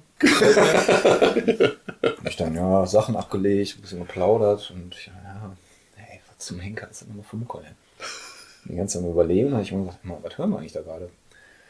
Ja, Acker Texas. Ah, hast ja selber rausgebracht. Ja, mm. Das war dann bitter ja. und ja, verflucht. sowas passiert. Sowas passiert, Also ja. manche Sachen Ja. Oder die meisten Sachen würde ich sagen, die höre ich zwei Minuten und weiß, was es ist. Ja. Aber da sind sicherlich einige da drin. Jetzt bei den 200, wo ich jetzt vielleicht ein bisschen länger bräuchte oder vielleicht auch gar nicht Ja. komme. Aber es war schon so, dass du dich quasi, also, ja, na gut, ne, das ist, äh, wie gesagt, ähm, selbst jemand, der komplett irgendwo drin ist, der ganze Sache und dann, äh, Also manche Sachen hört man ja auch ständig und manche Ja. hörst du auch, halt eben Das stimmt. Die findest du zwar genauso gut, aber ist halt letztlich. Aber wir können schon festhalten, Stimmung dass, so. dass sie dich zu einem bestimmten Zeitpunkt gehockert haben und Ja, das absolut. Ja, ja. Das also, sein. wenn das nicht passiert, dann mach ich es halt nicht. richtig. Und ähm, ja, wo wir gerade bei Ich dem fand's ja Thema. dann auch gut, immerhin. Ich habe ja nicht Ja, gesagt, ey, das war für was Scheiß, Scheiß, gemacht, genau. ne? die muss ich erstmal veröffentlichen. äh, Die Sache, richtig peinlich die, die ist so Mist, die muss ich rausholen. Ja. Ähm, und wenn du dann eine Band hast, die, äh, wo du sagst, okay, ähm, das gefällt mir das Material. Ich meine, wie, wie passiert das, dass du hier auf die, äh, ich meine, bist du noch jemand, der quasi auch Demos bekommt? Ähm, oder bist du jemand, der, sagen wir mal, aktiv loszieht und sagt, so, weißt du was, ich gebe jetzt so ein bisschen so den, den, die, die Trüffelsuche und guck mal, was so für vergessene oder noch unerhörte Perlen da draußen sind? Oder lässt du einfach alles quasi frei nach dem, äh, nach dem Label-Motto quasi auf dich zukommen, ne? so was das Schicksal so mitbringt? Ja, das hat sich ähm, im Laufe der Zeit natürlich schon arg gewandelt. Hm. Also angefangen, ja, mit den ersten Veröffentlichungen. Zweite war ja zum Beispiel Tanor. Hm. Immer noch eine der großartigsten deutschen Black Metal Veröffentlichungen. Wie ist es Wolfszeitalter? Jemals. Wolfenzeitalter. Wolfenzeitalter. So war's. Mhm. Ähm, die habe ich selbstverständlich angeschrieben. Ja. Oder das war so eine Scheibe, wo ich auch schon vorher darüber gesprochen hatte. Die gab es nicht auf Vinyl und absolute Lücke für mich. Dann habe ich dann irgendwie versucht, Kontakt zu kriegen. Ja, und da, gerade als wir dann noch getauscht haben, sehr viel am Anfang, die CDs, haben wir mal eine CD bekommen. Jo, fand man geil. Ja. Dann Band mal angeschrieben, ey, wie sieht's aus, ist Vinyl geplant oder habt ihr Bock, Hm, die äh, hm. dann bei mir zu machen? Aber im Laufe der Zeit wurde zum einen natürlich das Netzwerk immer größer und also auf die Suche begebe ich mich eigentlich gar nicht mehr. Es wird ja auch, wenn ich das richtig verstehe, und das hast du ja auch mal so einen Nebensatz fallen lassen, es ist ja auch so oft so, dass es ähnlich wie ich es zum Beispiel auch schon mal bei äh, Vendetta rausgehört habe, dass dir also quasi aus dem Dunstkreis bereits veröffentlichter Bands dann neue Sachen zugetragen werden, wo du Ja. sagst, oh, die sind ja auch gut. Die könnte Ja. ich eigentlich gleich mit drüber nehmen. Euch, euch kenne ich schon und das, was ihr macht, finde ich sowieso gut. Also gib mir das Projekt auch noch in die Hand. Ja, das ist halt das A und O, würde ich mal sagen. Also Machst du, ja, Entschuldigung, ich wollte dich nicht Nee, unterbrechen. ja, bitte. Machst du dir dabei eigentlich auch noch so Gedanken? Ich meine, ähm, es gibt ja immer noch so dieses, dieses Problem heutzutage, also es gibt, ob das ein Problem ist, also muss jeder für sich selbst entscheiden, aber einen neuen Namen am Markt zu etablieren, ist ja keine einfache Geschichte. Und wenn man, sagen wir mal, in das, ins Band, Mainstream meinst du bildet, jetzt? also Band, Neue ja, Band, Bandnamen, mhm. genau. Und ein, äh, Bandnamen jetzt sozusagen, ähm, wenn du jetzt sagen wir mal, das, das so Major-Business reinguckst und die großen, äh, da geben die ja hunderttausende, Millionen von Euro aus, um überhaupt erstmal einen Künstler am Markt zu etablieren. Mhm. Ist das ein Gedankengang, den du dir überhaupt noch machst oder sagst du, ähm, nö, für mich ist das, äh, ich, ich habe die Musik gehört, die ist großartig, die hau ich raus, ob die Band schon irgendjemand kennt oder ob ich die, sagen wir mal, überhaupt erst zur Bekanntheit führen kann, ist für mich jetzt erstmal zweitrangig. Ich mache das jetzt erstmal, weil das ist natürlich auch mit, mit Absätzen oder mit der Frage nach Absätzen verbunden. Äh, Kann ich die verkaufen? Bringt die ihr Geld wieder rein oder ist mir das eigentlich egal? Da du in deiner Frage das Wort noch benutzt hast, Ja. das suggeriert ja schon, dass ich mir diesen Gedanken jemals gemacht hätte. Ja. Ähm, ja, ich fange erst nochmal bei dem ersten Teil an mit ähm, ja, Netzwerk Hm. und Zutragen und mittlerweile kenne ich so viele Leute, glaube ich, und habe dann auch schon von so vielen Leuten Sachen rausgebracht. Ich denke, die meisten sind auch ganz zufrieden so Mhm. in meiner Arbeit, sei es nur die zuverlässige Bezahlung oder dass sie ihre Freiexemplare vernünftig bekommen in Ja, einer angemessenen ja. Zeit und so weiter dass ich von denen dann schon häufig halt, ey, ich habe hier jemanden am Start, hier zum Beispiel von dem Ancient Records Typ, Ja. mit dem ich ja relativ viel mache. Der hat mir Nocturnal Triumph zum Beispiel angetragen. Der hatte mit dem Kontakt und meinte, hey, hier, ich glaube, das ist genau dein Ding. Mhm. Zieh es dir mal rein. Dann habe ich mir reingezogen, war begeistert. Ja, alles klar, hier Kontakt hergestellt, zack. Und äh, ja, dann hat man dann so eine neue Band, Hexanu, hat dann Ja. ja. auch den Kontakt hergestellt zu dem Alex Pool und ähm, ja, durch den habe ich dann wiederum was anderes bekommen. Und die Leute kennen dann ja mittlerweile auch meinen Geschmack so ein bisschen. Ja. Ich meine, du hast recht, ist relativ breit aufgestellt. Im Black Metal selber jetzt. Aber so ein gewisses Qualitätslevel wird bei dir ja auch nie unterschritten. Also das ist ja das, was mein subjektiver Eindruck. Das ist jetzt kein, keine, ich will jetzt nicht Zucker nachspaßen, aber das ist ja so dieses Gefühl, Das was ich ich natürlich gerne. ja, nee, aber das ist eben tatsächlich so, dass ich, ähm, das ist, ich habe das ja auch schon in vergangenen Folgen hier und da mal angesprochen, aber dass man wirklich sagen kann, okay, du kriegst jetzt nicht wirklich einen Knüppel zwischen die Beine, sondern du kannst immer davon ausgehen, dass äh, am Hand dessen, was schon veröffentlicht wurde, du zumindest schon mal ein Ohr riskieren kannst. Das kann dir immer Das ist noch natürlich äh, mein, mein Ziel, ne? dass Ja. die Leute dann denken, ah, das kommt bei dem raus. Hm. Ich mag zwar nicht alles, Ja, aber so richtig Schrott ist gar nichts und habe auch schon einiges im Schrank stehen. Ich riskiere auf jeden Fall mal ein Ohr. ja, Das ist natürlich äh, ja, Optimum was man so als Underground-Label so raushauen kann.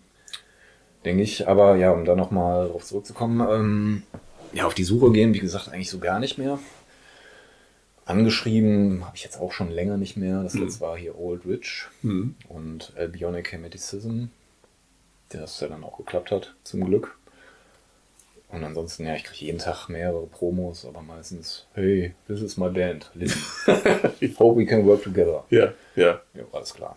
Noch persönlicher geht's nicht. Es geht dann natürlich direkt im Papierkorb. Wahrscheinlich noch mit äh, 50 anderen im CC. Ja, ne? oder ja, wenn ja. das FED hier für Forwarded, dann Ja, ja, ja. natürlich, ähm, oder Hail Invictus Productions habe ich auch schon bekommen. das ist gut. Ja, da er natürlich, also da war es nicht FED, also er Ja. hat es nicht vergessen, sondern er hat mich einfach angeschrieben. falsch angeschrieben. Ja, richtig. Mhm. Ich meine, oh, du hast dich ja richtig äh, mit dem Label auseinandergesetzt. Ach du Scheiße. Ja gut, aber gut, das kann ich Schrieb dann aber, ey, dein Label ist großartig und ich habe so viele Scheiben von dir. Und Das ist aber nett ja, von dir. Benenn mal drei. Ja, genau, richtig. Aber es muss jemand mit Lackers gucken. Ja. Und wenn ja, du dann geht jemand... natürlich gar nicht. Nee, Manche das- geben sich aber wirklich Mühe, die erzählen dann hier Konzept so und so Mhm. und ich habe die und die Scheiben von dir zu Hause und ich denke, meine Mucke geht in eine ähnliche Richtung. Ist Mhm. natürlich nicht genau das gleiche, aber ich denke, könnte schon gut passen. Da höre ich dann manchmal rein, wenn ich Mhm. jetzt Zeit habe.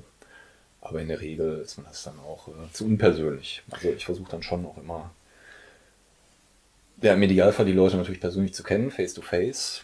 Ist jetzt natürlich nicht mal möglich mit äh, Amis oder Australien oder so. Aber Ja. ja. Aber du hast ja sowieso den größten Teil deines Portfolios, der ist ja, der ist ja quasi, ich habe das ja, bis auf zwei, drei Ausnahmen, kommt das ja eigentlich eher so aus Europa. ne? Ja, das meinst du. Ja, genau. Und ähm, ist es denn so, wenn jetzt sagen wir mal, jede Band hat ja irgendwo auch so eine gewisse, ich sag jetzt mal in Anführungsstrichen Wir Anspruch. waren noch bei einem wirtschaftlichen. Richtig, genau, da komme ich ja auch noch hin jetzt. Also da können, da können wir jetzt gleich den Bogen noch spannen, denn ähm, jede Band hat ja auch eine Anspruchshaltung dessen, was sie irgendwo ähm, gerne realisiert sehen möchte. So, und das ist ja auch immer eine Frage, gerade so in, in wirtschaftlicher Hinsicht, was ähm, gibt es da so für dich auch so, so eine Risikobewertung, dass du sagst, okay, pass auf, ähm, die Band kommt an und ich hätte gerne Kapo, T-Shirt, äh, Tape, MC, CD, so weiter, äh, Tape, MC, genau, Tape, LP, äh, CD und vielleicht noch eine Special Edition und äh, das alles am besten gestern. Ähm, ist das so etwas, wo du dann sagst, so, okay, ähm, pass mal auf, haltet den Ball mal noch ein bisschen flach, euch kennt erstens noch keine Sau, zweitens, ich, es ist schon ganz gut, dass ich euch jetzt haben will, aber so schnell geht's halt auch nicht. Wir machen jetzt erstmal das und dann das und dann gucken wir mal, ob wir da noch was nachschieben und so weiter. Oder sagst du dir ganz klar, weißt du was, äh, ihr seid so granatenstark, ich gehe davon aus, dass der Rest einfach so trägt und kriegt, was ihr wollt. Mhm. Ja gut, das äh, ist natürlich auch in gewisser Weise wirtschaftlich. Ja, genau. Also, ja, wie gesagt, mein Hauptkriterium ist halt immer Geschmack und wenn ich Mhm. eine Band haben will, dann ja, bin ich auch bereit, einiges dafür zu tun und dann auch ins Risiko zu gehen, weil Mhm. ich halt auch immer davon überzeugt bin, dass es sich dann zumindest auf etwas längere Sicht dann auszahlen wird. Ja. Oder dass die eben, dann bleibe ich halt auf 20 Longsleeves äh, sitzen. Ja, Weiß dann aber, die Leute sind zufrieden, werden dann wahrscheinlich die nächste Scheibe auch noch bei mir rausbringen. hm. Und ähm, ja, werden mich dann vielleicht auch weiterempfehlen. Oder einfach gut von mir reden in Ja. ihrem Bekanntenkreis, der hat dann auch wieder eine Band und so weiter und so fort. Ich gehe dann eher so über ähm, die Auflage. okay. Also ich mache eigentlich alles. Und selbst wenn sich das erste Album jetzt total beschissen verkauft hat, ich aber immer noch die Musik geil finde, was ich ja Mhm. tue, dann bringe ich trotzdem die zweite raus. Aber wenn wir jetzt von den ersten 500 gemacht haben und ich habe noch 400 zu Hause, dann sage ich, hm, können wir vielleicht mal auf 250, 200 gehen. Ah, okay. Ja. Und ähm, ich will es auf jeden Fall weiterhin machen, Hm. aber auf jeden Fall um einiges zurückschrauben. Ja. Und wenn man jetzt schon Merch gemacht hat und die sagen, ja, können wir noch mal T-Shirts machen, ich, sage, ich habe leider noch 35 von den 40, die wir gemacht haben. Also so geradezu bist du dann auch schon, dass du sagst, Ja, pass auf, Freunde, klar. nimmst du die Bands dann auch so ein bisschen in die Pflicht, dass du sagst, pass mal auf, ähm, das ist das, was ich machen kann und ich stelle euch das quasi das Release hin und ich stelle euch das Merch hin und äh, ich brauche aber auch euer Zutun, beispielsweise in Form von Live-Bereitschaft, in Form von, ähm, ja, vielleicht auch ein bisschen Eigenwerbung, die sie dann schalten, dass du sagst, okay, äh, ihr müsst euch auch nicht wundern, wenn ihr quasi hier to äh, toten Fisch im Wasser spielt, dass wir vielleicht nur äh, 300 Stück abgesetzt haben, weil ihr jetzt auch nicht irgendwie eine Band, nie nur die eine Band seid, sondern eine von ganz, ganz vielen da draußen. Ich meine, das ist ja Mhm. schon so, dass man oft das Gefühl hat, dass ähm, bei manchen, dass sie sich dann zurücklehnen und sagen, so, jetzt mach mal. Mhm. Ist das etwas, was du schon erfahren hast? Mm, nee, in dem Sinn jetzt nicht. Mhm. Und ja, das, was du jetzt gefragt hast, kann ich eigentlich auch verneinen. Also ich nehme keine Band in die Pflicht. Ich habe leider viel zu viele Bands, die nicht live spielen. Okay. Und ich merke an den Bands, die live spielen, wie viele Tonträger und wie viel Merch die da alleine loswerden. Selbst wenn es ein Konzert ist, wo nur 80 Leute kommen, dann gehen die da teilweise mit 500, 600 Euro äh, Merch-Verkäufen raus. Ne? Also ist das quasi eine Empfehlung von dir? Spielt mal besser live, dann seht ihr, was passieren können. Ja, ich habe halt auch sehr viele Ein-Mann-Projekte. Ja. Halt, ja, klar. Stellt sich die Frage gar nicht. Ja, richtig, also richtig. der Ancient Records-Typ, der wird niemals live spielen. Hm. So Nocturnal Triumph wird es niemals live geben. Ja. Evil Feast spielt nicht live und was weiß ich, vielleicht ganze Prava. Ja, Wobei dann könnte es sein, dass äh, die andere Band mal live auftreten wird. Zwinkers meine ich. Das ist schon länger ja, ein Gerede drüber, aber nichts Konkretes. ja, Aber natürlich ähm, ist das sehr gut. Also du machst immer neue Fans, Mhm. die dann das nächste Album dann vielleicht bei dir als äh, Label direkt kaufen, weil sie heiß sind. Und ähm, klar, wenn jetzt die Freiexemplare, die vereinbarten bei der Band weg sind, dann ähm, lege ich natürlich auch nach Mhm. oder gebe denen halt mehr. Also jetzt nicht gratis, aber da Ja. sich dann schon mal gut einig. zum EKP oder so. Genau, und ähm, ja, die können die dann halt weiter verkaufen und so setzt man halt viel mehr ab. Ne? Und Ja. Wie gesagt, mit jedem Konzert macht man mehr. Aber es klingt ja schon so, als wenn du schon so breit aufgestellt bist, dass du sagst, okay, wenn ihr ähm, zum Beispiel jetzt äh, aufgrund eurer Bandskonstellation oder eben weil du ein Soloprojekt bist, nicht live spielen könnt, dann ist es okay, dann kann ich das, die hier ble- ausbleibenden Absätze an anderer Seite zum Beispiel wieder auffangen, indem ich sage, okay, die äh, Veröffentlichung, die ich vor einem halben Jahr gemacht habe, die läuft immer noch so gut. Das ist einfach der Cashflow, den man ja einfach irgendwo auch immer braucht, um vorwärts gehen zu können, um weitermachen zu können. Der kann ja auch nicht ganz komplett vom Teller gewischt werden, egal ob wir uns nur im Underground-Bereich be- bewegen oder nicht. Aber wenn irgendwann der Geldfluss stoppt, dann kannst du eben auch nicht mehr arbeiten. Ne? Ja, das stimmt. Aber ich gehe immer ähm, nur vom physischen Tonträgerverkauf aus. Ja, Für mich jetzt.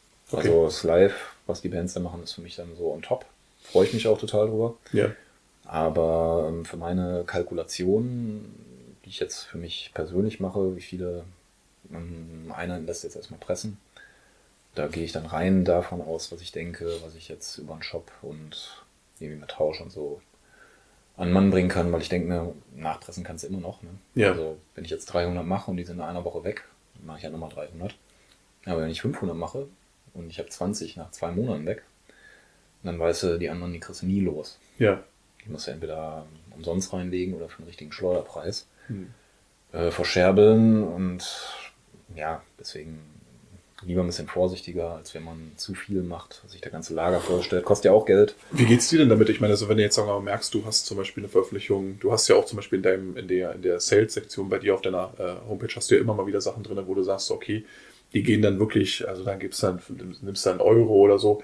Ähm, tut dir das weh? Ist das etwas, wo du sagst, so, kann doch nicht wahr sein, dass ich das jetzt hier tun muss? Ist das dann manchmal eine persönliche Geschichte, dass vielleicht, vielleicht zum Bruch mit der Band kam? Oder ist das halt einfach so, dass du sagst, weißt du was, ein Euro ist besser als kein Euro? Mm, Eine Mischung, würde ich sagen. Ja. Also einen Bruch äh, hatte ich, glaube ich, in dem Sinne bisher noch nie in einer Hm. Band. Dass ich dann gesagt habe, ey, die gehen mir so auf den Sack. Ich Ja. weil dann würde ich sie wirklich verschenken. Weil ich könnte mir nicht vorstellen, dass Bands das auch gar nicht so geil finden. Weißt du? Dass Nee. die das sagen, so, weißt du was, du, du, du, äh, du drückst hier gerade unseren Preis. Ne? Wenn Ja, das kann unser, sein. Wert, sagen wir es mal so. Ähm, ich glaube, andere äh, ja, Mail-Order-Kollegen finden das jetzt teilweise auch nicht so geil. das ist wahr. Aber ja gut, mein Lager jetzt momentan Platz aus allen Nähten. ja. Ich kriege jedes Mal schon einen Hals, wenn ich die Tür aufschließe, sozusagen. Und ähm, irgendwann weiß ich halt auch nicht mehr, was ich machen soll. Ja, Und verstehe das ist ja nun mal Fakt. Wenn ich dann, guck mal, ich habe jetzt noch, ich nenne jetzt mal das Beispiel Go Torment, war glaube ich meine 14. Veröffentlichung, wenn ich es richtig im Kopf habe. Habe ich damals 1000 CDs gemacht. Hm. Ich weiß gar nicht, habe ich immer noch 200, 250? Ich Ja. habe die jetzt seit Monaten für 1 Euro drin. Ja. Also es interessiert halt kein Schwein. Hm. Ist halt schade, ne? Aber es ist nun mal so, dann muss ich damit umgehen und dann verträge ich es lieber für einen Euro und hoffe, dann kommen irgendwelche Sparfüchse, die sich dann halt so eine. Ey, teilweise habe ich Bestellungen um 13,32 Euro. Ja. Also Aber das sind 10 für CDs drin. 60 und Genau. 5 CDs für 1 Euro drin. Ja. Aber ist ja völlig okay. Also Ja. genau dafür mache ich ja billig, damit die Leute kaufen. Ne? Richtig. Und dann Ähm, hoffentlich dann auch noch ein bisschen Spaß dran haben. Ja, das ist ja das Ding. Ne? Die Frage ist, äh, das bringt mich auch so ein bisschen ne? Absolut, ja. weiß Ja, man klar. So. Ähm, das bringt mich auch so ein Stück weit zu dem Punkt, ähm, ich meine, du bewegst dich ja sozusagen in so in größter Hinsicht irgendwo schon so in dem Feld, wo man sagen würde, also das ist jetzt nicht mehr der Underground vom Underground, also du hast ein äh, so grundsolides Standing, wo einfach, wo du sagst, so, du musst dich jetzt auch vor, vor, vor Kollegen wie, keine Ahnung, jetzt hier AOP oder, oder äh, Purity oder sowas nicht zwingend verstecken, so von der Größenordnung her. Wie ist denn da allgemein so die, die ähm, ich sag mal so, dieses Verhältnis zu anderen Labels? Ist es so ein Konkurrenzding, dass man sagt, so, also jede CD, die ich verkaufe, die neidet mir der andere? Ist das, hast du sowas schon mal gemerkt? Äh, beziehungsweise dann solche Situationen, wo du sagst, ich muss hier aufgrund von Lagerkapazitäten meine Preise drücken, versau aber jemand anders damit quasi schon die Tour, wenn du so willst, der mhm. immer noch so einen Normalpreis drin hat, der vielleicht dieses Platzproblem nicht hat. Gab es da schon mal so, so offene Auseinandersetzungen, wo du sagst, oh, Kacke, also die Brücken sind jetzt abgebrochen oder ist das schon so, dass man so sich so ein bisschen so in so einer Respektsrunde noch immer bewegt? Ich sag mal so, ähm, es gab so Situationen und ja, da wird sich schon auch offen die Meinung gegeicht. Auch in Persona? Ne? Ja, Oder ja. ist das so, irgendwie so, ihr schreibt mir eine Nachricht, die landet dann im Spam und finde ich sie dann sechs Monate auch, später? auch durchaus persönlich dann Ja. und äh, ja, dann setzt man sich damit auseinander und äh, redet dann darüber. Hm. Ich bin ja auch, teilweise weiß ich ja auch gar nicht, ne? Ja. Deswegen finde ich es auch durchaus wichtig, dass äh, sowas an mich herangetragen wird und sowas trage ich ja auch, wenn mir jemand Ja. anderen nicht gefällt, äh, dann auch an die ran, weil sie ja dem offenbar oder vielleicht ja gar nicht gewahr sind. So. Also, Ja. Also sie können sich ja dann nur ändern, wenn sie wissen, dass was im Magen liegt. Aber ja, ich höre mir das dann an und mache mir dann meine Gedanken und ob ich mich dann ändere, liegt ja dann immer noch so bei mir, aber es war jetzt bisher noch nie so, dass dann wirklich alle Brücken abgebrochen wurden und oder mit denen will ich jetzt nichts mehr zu tun haben oder so. Gab es das im umgekehrten Fall schon, dass du gesagt hast, okay, da hat mich jemand äh, vielleicht jetzt nicht nur persönlich irgendwo enttäuscht, sondern vielleicht auch so krass abgezogen, dass ich gesagt habe, mit dem kannst du nicht arbeiten, das würde ich auch keinem anderen, anderen empfehlen.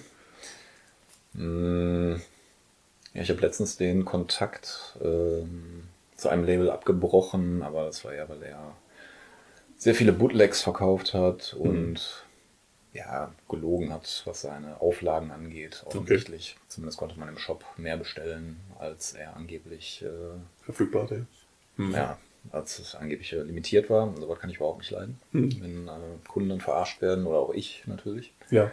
Und damit dann künstlich gesagt wird, ey, es gibt nur 100, dann gibt es 188 ein. Ach, Ja, auch ja.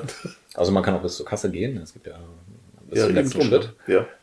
Ja, und sowas geht gar nicht. Und dann rausgewunden mit irgendwelchen fadenscheinigen Ausreden. Da habe ich gesagt, nee, komm, ich habe keinen Bock mehr. Mhm. Ich will nicht mehr, dass meine Sachen bei dir äh, auftauchen. Ich werde auch von dir nichts mehr bestellen. Ah ja. Okay. Ja, aber ansonsten, also gerade innerhalb Deutschlands würde ich fast sagen, kenne ich fast jeden auch persönlich. Mhm.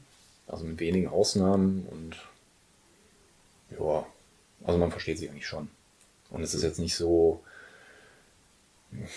dass ich jetzt denke, oh, der Wahn hat heute bestimmt äh, viel mehr Umsatz gemacht als ich, weil er so geile Sachen reingekriegt hat, der Arsch. ähm, Mehr oder weniger, solange ich gut überleben kann, interessiert mich das ehrlich gesagt nicht. Ach so, Und, ja gut.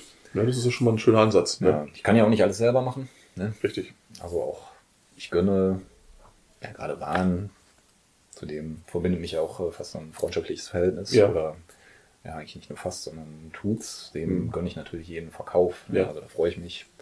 Genauso wie der sich für mich freut. Aber selbst bei jemandem, den ich jetzt nicht so leiden kann persönlich, bin ich jetzt auch nicht so. Äh, Okay. Also manchmal denke ich schon, ah, hätte selber gerne gemacht. Ne? ah, ich verstehe, ja. Ja, Ja, da kommen wir Aber- vielleicht noch später auch noch zu, genau zu dem Ja, Thema. aber ansonsten Genau.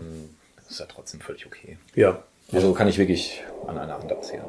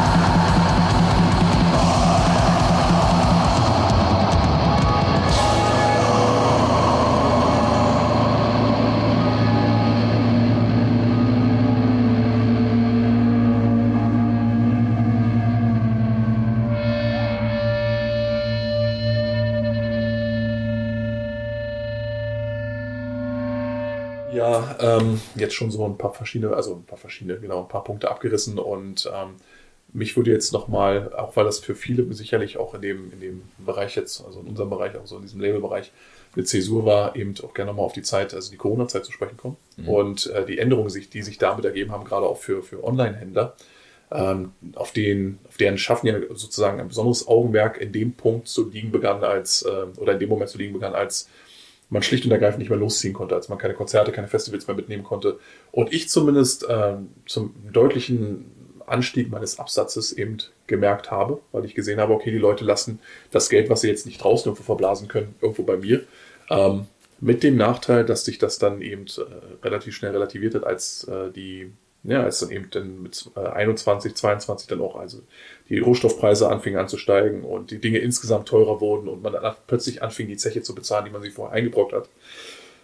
Wie hast du die Zeit empfunden? War das für dich auch so, dass du gesagt hast, so, oh Mensch, jetzt, äh, ne, jetzt die Zahlen stimmen, passt ganz gut und dann, ach du Scheiße, wieso, wie soll ich denn jetzt das Vinyl bezahlen? Wird ja immer teurer alles. Ja, also erstmal zu Corona, das war ja eine großartige Zeit. Absatztechnisch meinst du? Absatztechnisch, ja. ja. Also, ähm, ich hatte damals noch bis Corona einen Nebenjob hm. Also so 520 Euro Basis oder war es dann 450, weiß ich gar nicht mehr.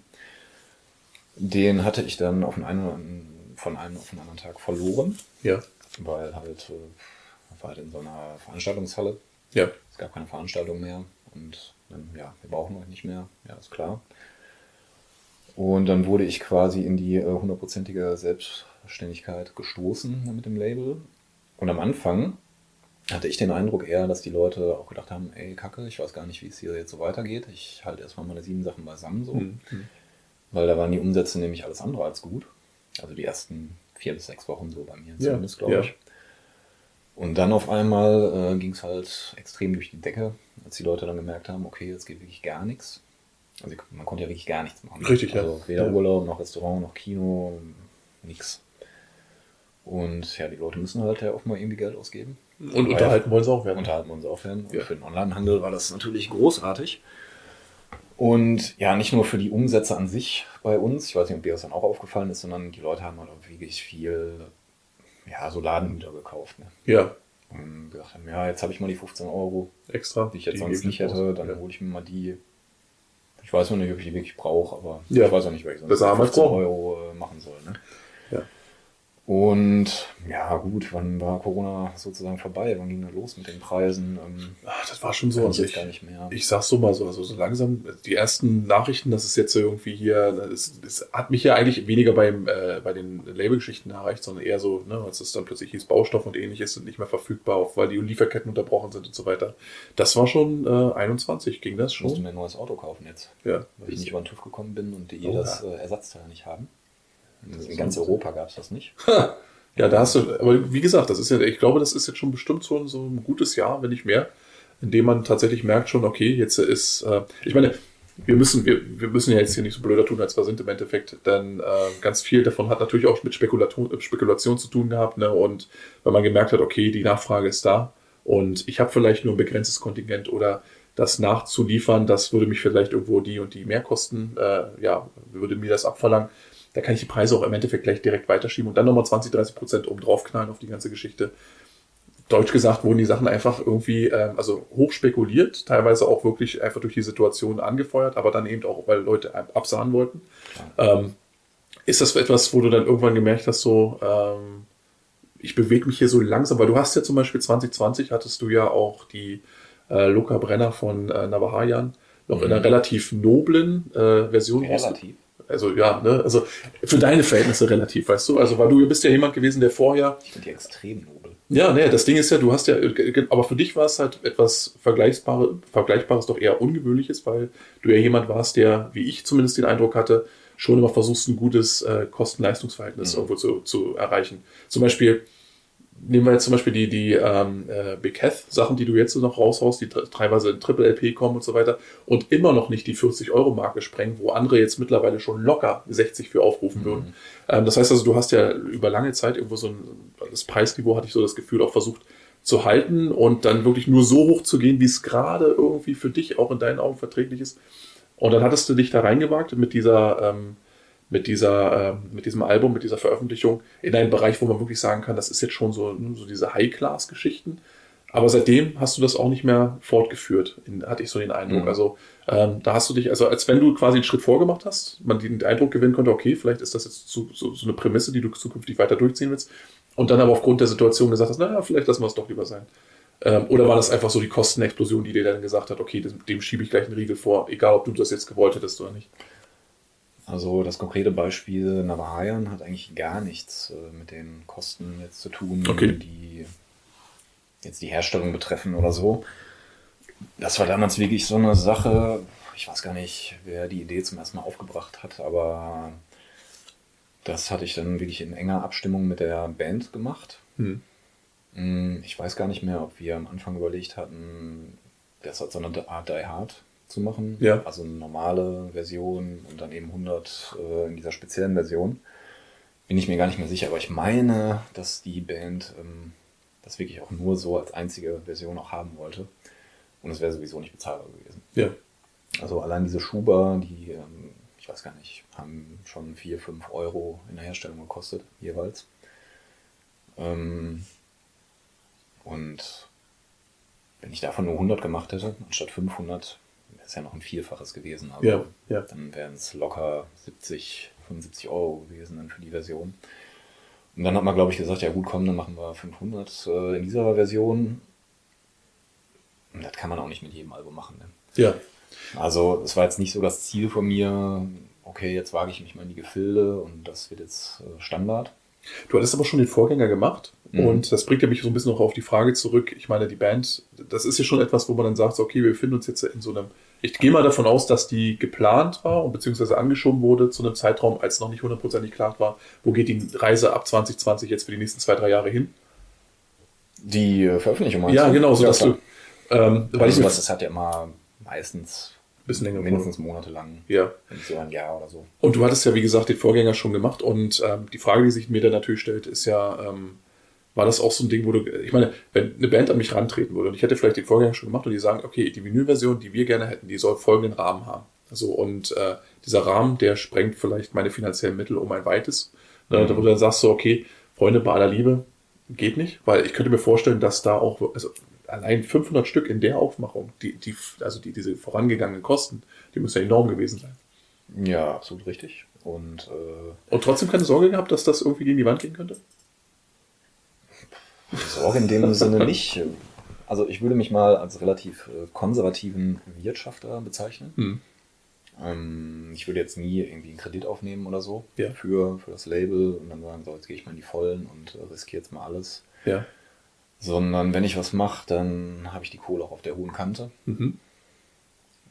Und selbst wenn es dann komplett für den Arsch ist und es gar keiner haben will, dann ist es natürlich extrem bitter. Aber du hast dann so dein Kontingent schon so, sozusagen abgetrennt gehabt, hast gesagt, okay, das ist jetzt für Navahayan und wenn das Genau. jetzt schief geht, dann kann ich dem, mit dem restlichen Budget aber immer noch das weitermachen, was ich weitermachen möchte. Genau. Okay, richtig. Also selbst wenn es ein Nullsummen, also absolut Null Umsatz gewesen wäre, hätte ich halt immer noch weiter was machen können. Gut. Ja. Mhm. Auch, ja, wie gesagt, wäre natürlich bitter gewesen und Ja. äh, ist natürlich nicht das Ziel, aber ja, ich habe dann natürlich auch erstmal bisschen geschnauft und äh, mir ein wenig Bedenkzeit da erbeten. Aber ja, das war ja ein Demo eigentlich, der Mhm. Vorgänger. Die lief ja extrem gut. Und ich glaube, sieben Jahre haben sie jetzt gebraucht, dann, um das Ding rauszuhauen oder noch länger.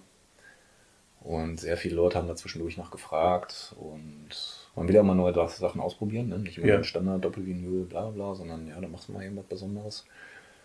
Aber wenn, dann muss es eben auch ein besonderes Album sein und Ja. wo du weißt, ja, da gibt es schon genug Leute, die es dann kaufen, dass es jetzt nicht total an der Wand gefahren wird. Also davon war ich dann schon überzeugt.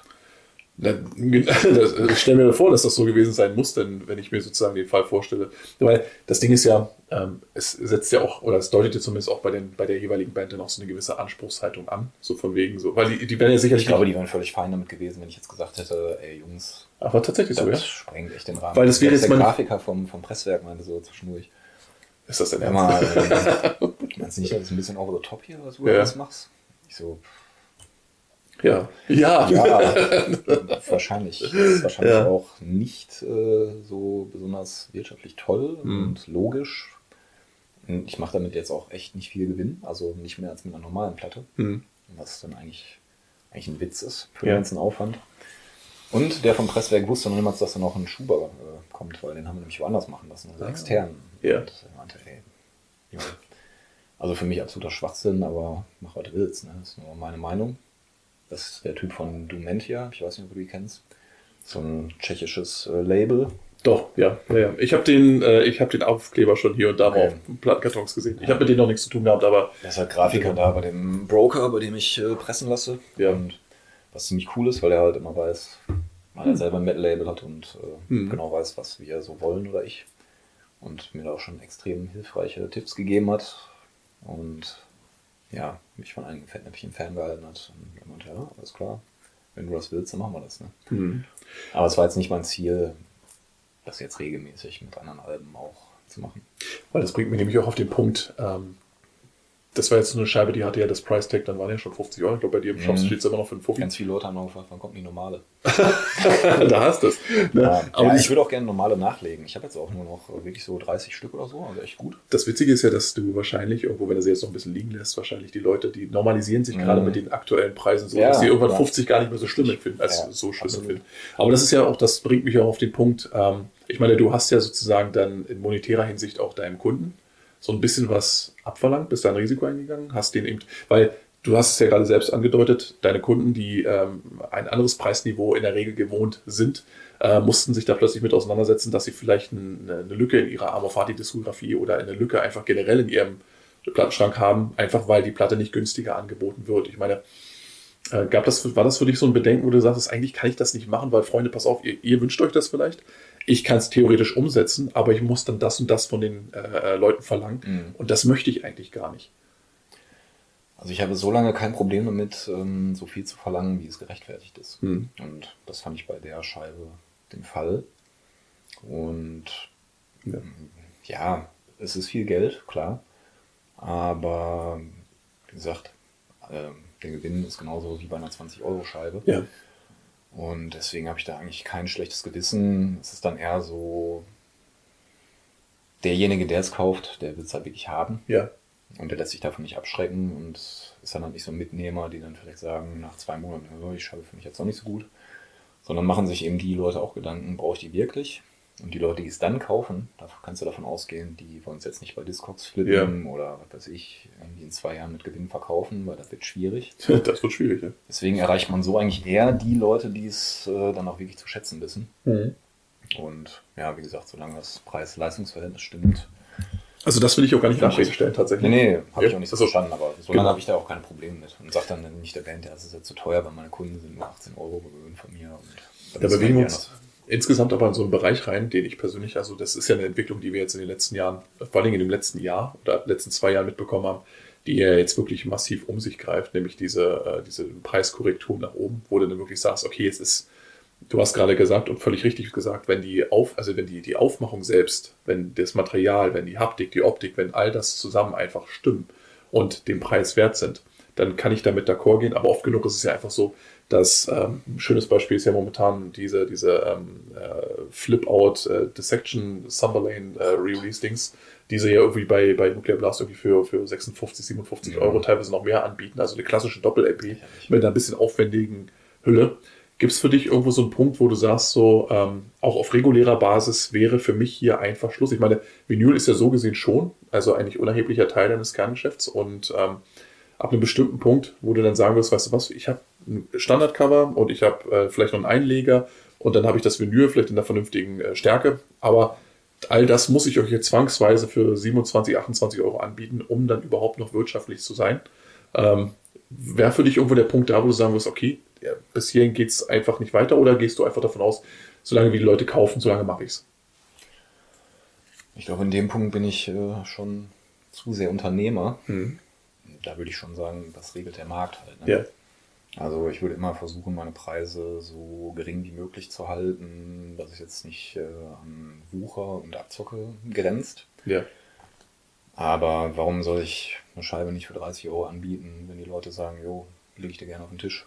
Also, Ist also das warum sollte ich, wäre anmaßen, wenn ich sage, so, das ist jetzt für euch zu teuer. Ja, ist- da hast du recht. Lassen wir jetzt mal. Da hast du recht. In gewisser Also ich mache Weise. das nicht mit gutem Gewissen Ja. und denke mir, hm, aber also für mich zählt dann immer nur, kann ich mit reinem Gewissen das so anbieten. Ja. Und wenn ich die halt nicht billiger anbieten kann, als für diese Preise und die Leute es trotzdem kaufen, dann ist das für mich halt völlig in Ordnung. Wie siehst du das denn zum Beispiel? Ich meine, ganz offensichtlich bist du ja auch jemand, der ähm, nicht nur irgendwo Sachen irgendwo vertreibt und produziert, sondern eben auch selbst auch gerne kauft und äh, sich nach Hause holt. Und ähm, siehst du da vielleicht auch so ein bisschen, also sagen wir mal so, dieses, ich meine, der Punkt ist, den muss man ja irgendwann auch auf sich zurückführen. Hat man es tatsächlich so, dass man vielleicht auch selbst einfach die Schuld trägt an den Zuständen, die wir jetzt vorhanden sind, auch vielleicht auch so ein Stück weit selbst, ähm, indem man dann tatsächlich genau das mitgemacht hat bis zu einem gewissen Maß. Also dass man gesagt hat zum Beispiel, weißt du was, 30 macht mir keinen Spaß, 30 machen dir keinen Spaß, also 30 Euro jetzt für die äh, Standard-LP oder sowas, aber ähm, wir, du hast, ich habe sie produziert, weil ich es musste, weil die Preise teuer war, du hast sie gekauft, damit dreht sich das Rädchen weiter und die Leute, die im Endeffekt damit verdienen, die haben eigentlich, äh, die, die, die haben mit der Musik und mit der Szene eigentlich gar nichts zu tun. Das die sind- Frage ist, wer verdient daran, ne? ja, das sind die, die, die, die zum Beispiel die, äh, ne, die Rohstoffe bereitstellen. Zum Ja, Beispiel. gut. Ja. Ja. Und die sind ja die, im Endeffekt die, oder beziehungsweise die, die auf genau diese Rohstoffpreise spekulieren. Das sind ja also auf das Papier und dann eben auch auf die, die ne, was ist hier dieses PVC und so, ne? PVC? Ist das der Grundstoff? Wahnsinn. Bitte? Ach so, ähm, Fürs Vinyl meine ich jetzt. meinst du? Ja, ne, das sind ja so Sachen, das sind ja so, ist ja so ein Grundstoffzeug, das eben eigentlich auch irgendwo herkommen muss so, und auch dementsprechend, Mhm. bevor es dann zu Vinyl gepresst wird, ähm, tatsächlich dann eben auch äh, irgendwoher, wie gesagt, irgendwoher geliefert werden muss. Und da spekulieren natürlich Leute drauf. Und die gucken natürlich, wie ist der Absatz. Und das ist ja nicht nur unsere, äh, für unsere Szene jetzt sozusagen spezifisch, sondern das hast du ja im gesamten Musiksektor, dass jetzt, äh, ich glaube, vor drei oder vier Jahren zum ersten Mal der Verkauf von LPs den Verkauf von Downloads überholt hat. Mhm. Wieder. Also global gesehen, in Bezug auf alle Genres. Und dass man dann vielleicht jetzt auch einfach mit den Geistern zu tun hat, die man dann vorher gerufen hat, indem man denen zu verstehen gegeben hat, pass mal auf, mit uns könnt ihr es machen. Ja, im Endeffekt bist du, äh, wenn du jetzt dich dem verweigern würdest, wirst du immer Einzelkämpfer bleiben. Ne? Also die Konsequenz wäre dann, dass äh, das Label an Nagel hängst und Ja. äh, die anderen das machen lässt. Ne? Natürlich ist man immer so in gewisser Weise Teil des Rades, aber ja, es gibt ja auch enorme Preisunterschiede ähm, unter den Labeln. Ne? Also ich Das frage mich dann ja. teilweise schon. Also ich weiß zum Beispiel, mein Presswerk hat die Preise relativ moderat angehoben, Hm. während Sven hier von Bahn, der ist, lässt in Deutschland pressen, der meint, alle zwei Monate Ja. kriegt er eine Preiserhöhung und der weiß gar nicht mehr, wie er das wirtschaftlich überhaupt äh, betreiben soll. Also ist teilweise verzweifelt, weil er eben auch weiterhin relativ günstige Preise anbieten will. Ja. Ja, da wird jetzt eine interessante Zeit, glaube ich, weil es gibt dann auch so Label, mh, finde ich ein gutes Beispiel, weil sie sich das gleiche Lager teilen, Metal Blade Mhm. und äh, Prophecy. Ja. Die haben beide in Österreich irgendwie so ein Lager, wo irgendwelche Lullis da einpacken, die überhaupt nichts mit den Labels zu tun haben. Die Mhm. sitzen ja alle ganz woanders. Ja, bei ähm, Metal Blade kann ich mir noch einen schönen Klassiker für, keine Ahnung, 12,50 holen. So Mhm. Cannibal Corpse oder sowas. Ja. Während ich teilweise bei Prophecy mindestens 14 Euro zahle Ja. für fast noch Underground-Bands. Ja. Teilweise rufen die bis zu 16 Euro oder so im Großhandel auf. Und da kannst du dir dann überlegen, mit Porto, was bei denen auch echt hoch ist, und so weiter und so fort, Folgekosten, da bist du locker dann bei 28 Euro für eine ganz normale Scheibe. Ja, ja, ja, eben. Und ich habe jetzt da gerade wieder bestellt und als ich die Preise dann kalkuliert habe, habe ich gedacht, ey, das ist unglaublich. Und vor einem Jahr habe ich noch 4 Euro weniger nehmen können. Die hauen so drauf. Das Also- kauft aber jetzt auch keiner. Das kauft keiner? Das Also bei ist- mir zumindest nicht. Das wäre jetzt die nächste Frage gewesen. Also ich Und meine, solange ich die nicht loswerde, dann kaufe ich halt bei Profits nicht mehr. Ja. Früher habe ich da relativ viel gekauft, weil die Sachen wurden auch gut, äh, also gut weg. würdest du schon behaupten, dass es tatsächlich auch, ähm, ich meine, ist das etwas, was du vielleicht schon beobachten konntest, dass die Leute einfach vielleicht, sagen wir mal, ähm, jetzt äh, generell nicht mehr zugreifen, beziehungsweise vielleicht eher doch irgendwo wieder aufs CD-Medium Mhm. zurückgreifen, weil sie sagen, pass mal auf, mein Freund, ich kriege ja wenigstens zwei Alben zu dem Preis von einer LP. Ganz selten, aber ja, ich äh, verzeichne tatsächlich wieder ein paar mehr CD-Käufe. Also bis vor kurzem waren es eher so Leute unserer Generation, sag ich jetzt mal, Mhm. die dann auch mh, mit CDs aufgewachsen sind. Damals war es halt das Medium, das war als Vinyl Ja, mehr oder weniger tot war. Ja, ja. Und ich finde CDs halt immer noch super, ne? Packst du dir ins Auto und so, kann man überall hören. Und die sind halt immer dabei geblieben. Und ja, momentan gibt es, oder inzwischen gibt es mehr CD-Käufer, definitiv. Aber ich glaube, dass wir momentan, ja, ich glaube, wir alle in einer gewissen Unsicherheit und Hm. Unwissenheit leben, weil jetzt flattern gerade die ganzen Nebenkostenabrechnungen bei uns rein. Oh ja, ja, ja. Der eine hat vielleicht ordentlich beiseite gelegt und denkt sich, ach, ich komme da günstiger weg, als ich dachte. Kann Ja. ich ja noch ein paar Platten kaufen. Der andere, oh, ich habe mit 500 Euro Nachzahlung gerechnet, jetzt habe ich einen Tausender hier liegen. Das war es erstmal für meine Platten. Hast du denn generell, ich meine, auch als jemand, der tatsächlich ja auch äh, davon lebt, äh, aktiv davon lebt, nicht einfach nur als Hobby das Ganze macht, hast du das Gefühl gehabt, dass du dich vielleicht jetzt so ein bisschen in den Bereich bewegst, wo du sagst, okay, ich weiß nicht, ob das für die nächsten zehn Jahre noch gut geht? Ja, die Gefahr, Oder hat das immer wie so ein Damoklesschwert über dir geschwungen? ja, immer jetzt nicht. Wie gesagt, Corona war ja großartig. Bisher gab es eher immer nur. Toll war's. so schön. Ja. Ey, es gab auch keinen Stau auf den Autobahnen. Ja, Die also Leute alle im Homeoffice waren, das hat schon extrem viele Vorteile. Ich habe das, ich merke das hier, also das ist das, wenn ich hier zu Besuch bin, dann merke ich auch immer schon, was ich irgendwo an Mecklenburg-Vorpommern habe. Ich hatte natürlich auch, ich war ja sehr privilegiert, ich konnte dann schön alleine arbeiten. Ich Ja. hatte ja kaum tangiert. Ne? Ja, Deswegen, ähm, ja, für mich war es eigentlich, wie gesagt, ganz gut. Bisher ging es eigentlich immer nur so. mhm. Jetzt die letzten Monate sind schon äh, die Verkäufe um einiges eingebrochen, würde ich Okay. sagen. Ich könnte mir jetzt halt vorstellen, wie gesagt, am Anfang von Corona war es ja auch so. Ne? Da hatte ich den Eindruck, die Leute gucken jetzt erstmal, hm, was Ja. passiert jetzt? ja, Und jetzt gerade weiß halt gar keiner, wo er dran ist. Ne? Also die Leute machen halt keine Haushaltsbücher, die kaufen, merken auf einmal, oh, ich scheiße. habe gar nicht mehr so viel Geld am Ende Ja, des Monats ja. wie sonst. Hm. Sonst habe ich immer 150 Platten, äh, für 150 Euro Platten gekauft. Jetzt habe ich es auch gemacht, aber jetzt bin ich halt 130 im Miesen. Ja, Da ähm, muss ich mal zwei Monate Pause machen. Jetzt gibt es aber auch viele Gehaltserhöhungen. Vielleicht pendelt sich da alles wieder ein. Es Inflationsausgleich, sowas. in Also weiß halt keiner. Ja, ja, aber ja. ich glaube, dass jetzt momentan recht viele Leute ihr Geld erstmal Zusammenhalten. Mhm. und dann gucken, wie sich da alles so einpendelt. Und wenn dann auch dieses Inflationsgespenst sozusagen mehr oder weniger weg ist, oder Ja. dass sich das so eingependelt hat auf Ja. die üblichen weniger Prozent an sieben auf jeden Fall, dass es dann wieder höher geht, denke ich. aber du machst Aber ich könnte mir auch schon vorstellen, dass so auf Dauer die Leute bezahlen halt keine 35 Euro für eine Doppel für eine Das- ganz normale. Naja, das ist ja auch das. nichts. Genau, richtig. Und die Klappcover und die zwei Genau. Sonst und ich denke, das ist nämlich auch das, worüber ich eben auch schon des Öfteren nachgedacht habe, dass man irgendwann. Ich meine, der letzte Schrank hat eh keine Regale und äh, du überlegst ja schon, was du dann mit deinem, mit deinem Geld machst und wie, was du, wie du deine Sammlung gestalten kannst. Und klar, ne, ich habe auch immer gerade so ein Punkto äh, Vergleich CD, MC, äh, Vinyl immer so ein bisschen so diesen Archivar im Hinterkopf gehabt. Wie lange hält sich zum Beispiel das Medium jetzt einfach mal ganz Mhm. blöde gesagt, weißt du? Und kann ich dann von vielleicht irgendwo mal irgendwas weitergeben? Ne? Und ähm, selbst wenn das unwahrscheinlich ist, stellst du dir ja trotzdem irgendwann solche Fra- Fragen, genau wenn du so in der Mitte deines Lebens ankommst. Und dann ist es natürlich auch so, willst du irgendwann weiterhin ausgenommen werden aktiv. Ne? Weil es ist ja zu einem gewissen Grad ist es ja schon so, dass diese Preisspirale nicht von Leuten, also klar, wir äh, äh, beeinflussen sie durch unser Kaufverhalten, natürlich, klar, aber ähm, du könntest natürlich auch, wenn es ganz rational ist, sagen, pass mal auf, wir haben einen stetigen Absatz, mit dem können wir immer rechnen, die Leute kaufen immer und das ist schön und da können wir dann, sind wir alle glücklich und so weiter, aber es gibt ja immer diesen einen Teil, der sagt so, da kann ich auch noch drei Euro mehr rausholen, weil das ist geil. Ja, ne? genau. Also, Den Eindruck habe ich jetzt gerade nämlich auch halt.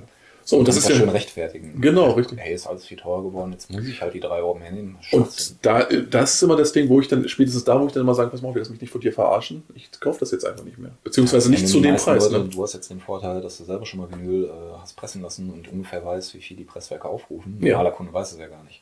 Das ist Also, richtig, ja. ja. Natürlich hängt an Prophecy viel mehr dran als jetzt äh, Das ist auch richtig, ja. Ich das ist klar. habe da mein Lager von Mhm. ein paar Quadratmetern und äh, die haben, wie gesagt, ein externes Lager.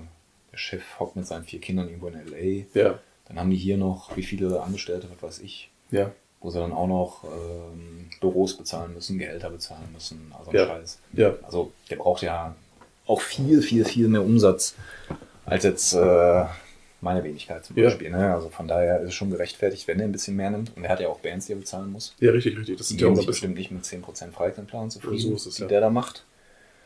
Und ähm, deswegen ist ein gewisser Aufschlag bei ihm schon durchaus gerechtfertigt. Dann würde ich mich auch nicht über aufregen. Aber Ja, so im letzten, ich glaube, das war so im letzten Jahr, dann immer wieder erhöht haben.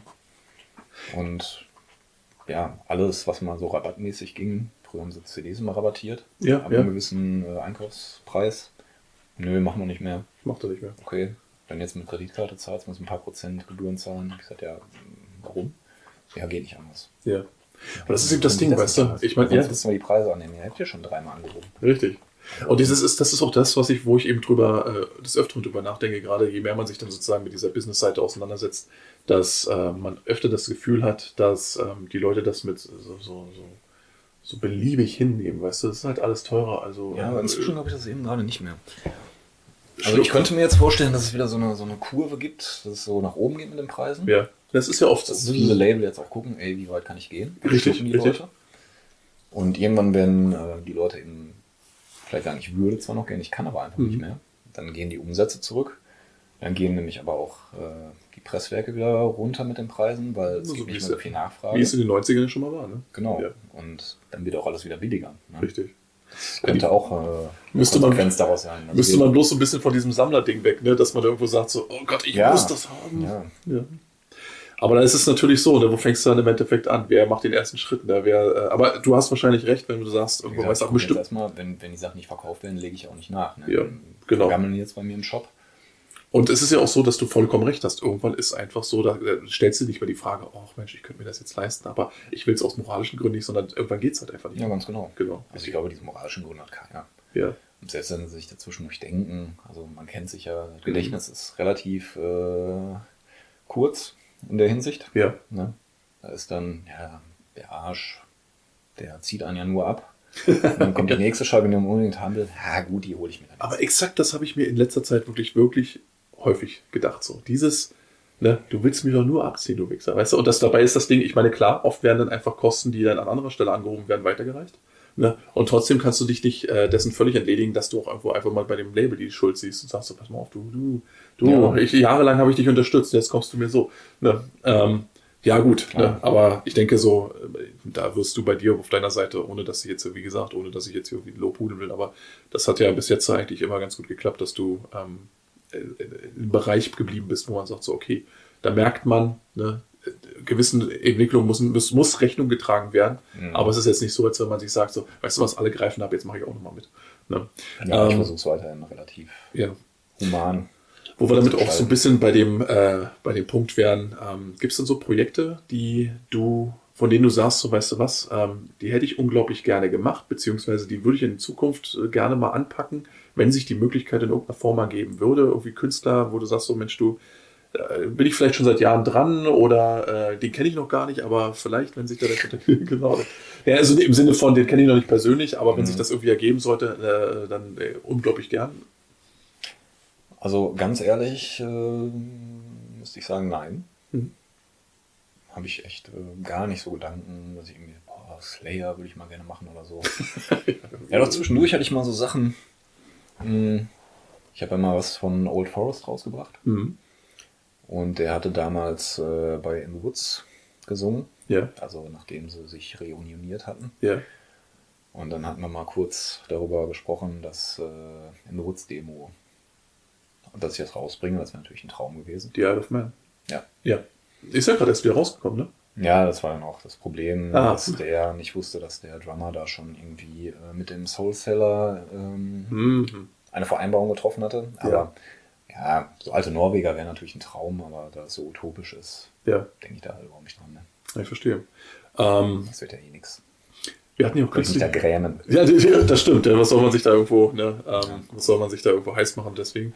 Ähm, aber wir hatten ja auch letztens mal so das Thema so, ähm, ne, so gerade auch so deutsche Klassiker und so und äh, die schon verauf, äh, teilweise aufgelegt wurden auf Vinyl, die dann aber irgendwie so ein bisschen äh, doch zu wünschen übrig Mhm. ließen. Ne? In dem Fall hatten wir tatsächlich äh, das Thema Luna Over und das ist ja auch so ein Ding, wo ich sage, da haben ja auch, ähm, das sind ja auch diverse Alben, die zum Beispiel noch einfach einfach noch eine vernünftige Vinylversion bräuchten. Ja, absoluter Witz. Ja. Wenn die überhaupt eine Vinylversion bräuchten, nicht nur eine vernünftige. Ja, ja, eben drum. Aber Das meine ich ja. Gar nicht. Genau, das richtig. ist eigentlich echt eine Frechheit.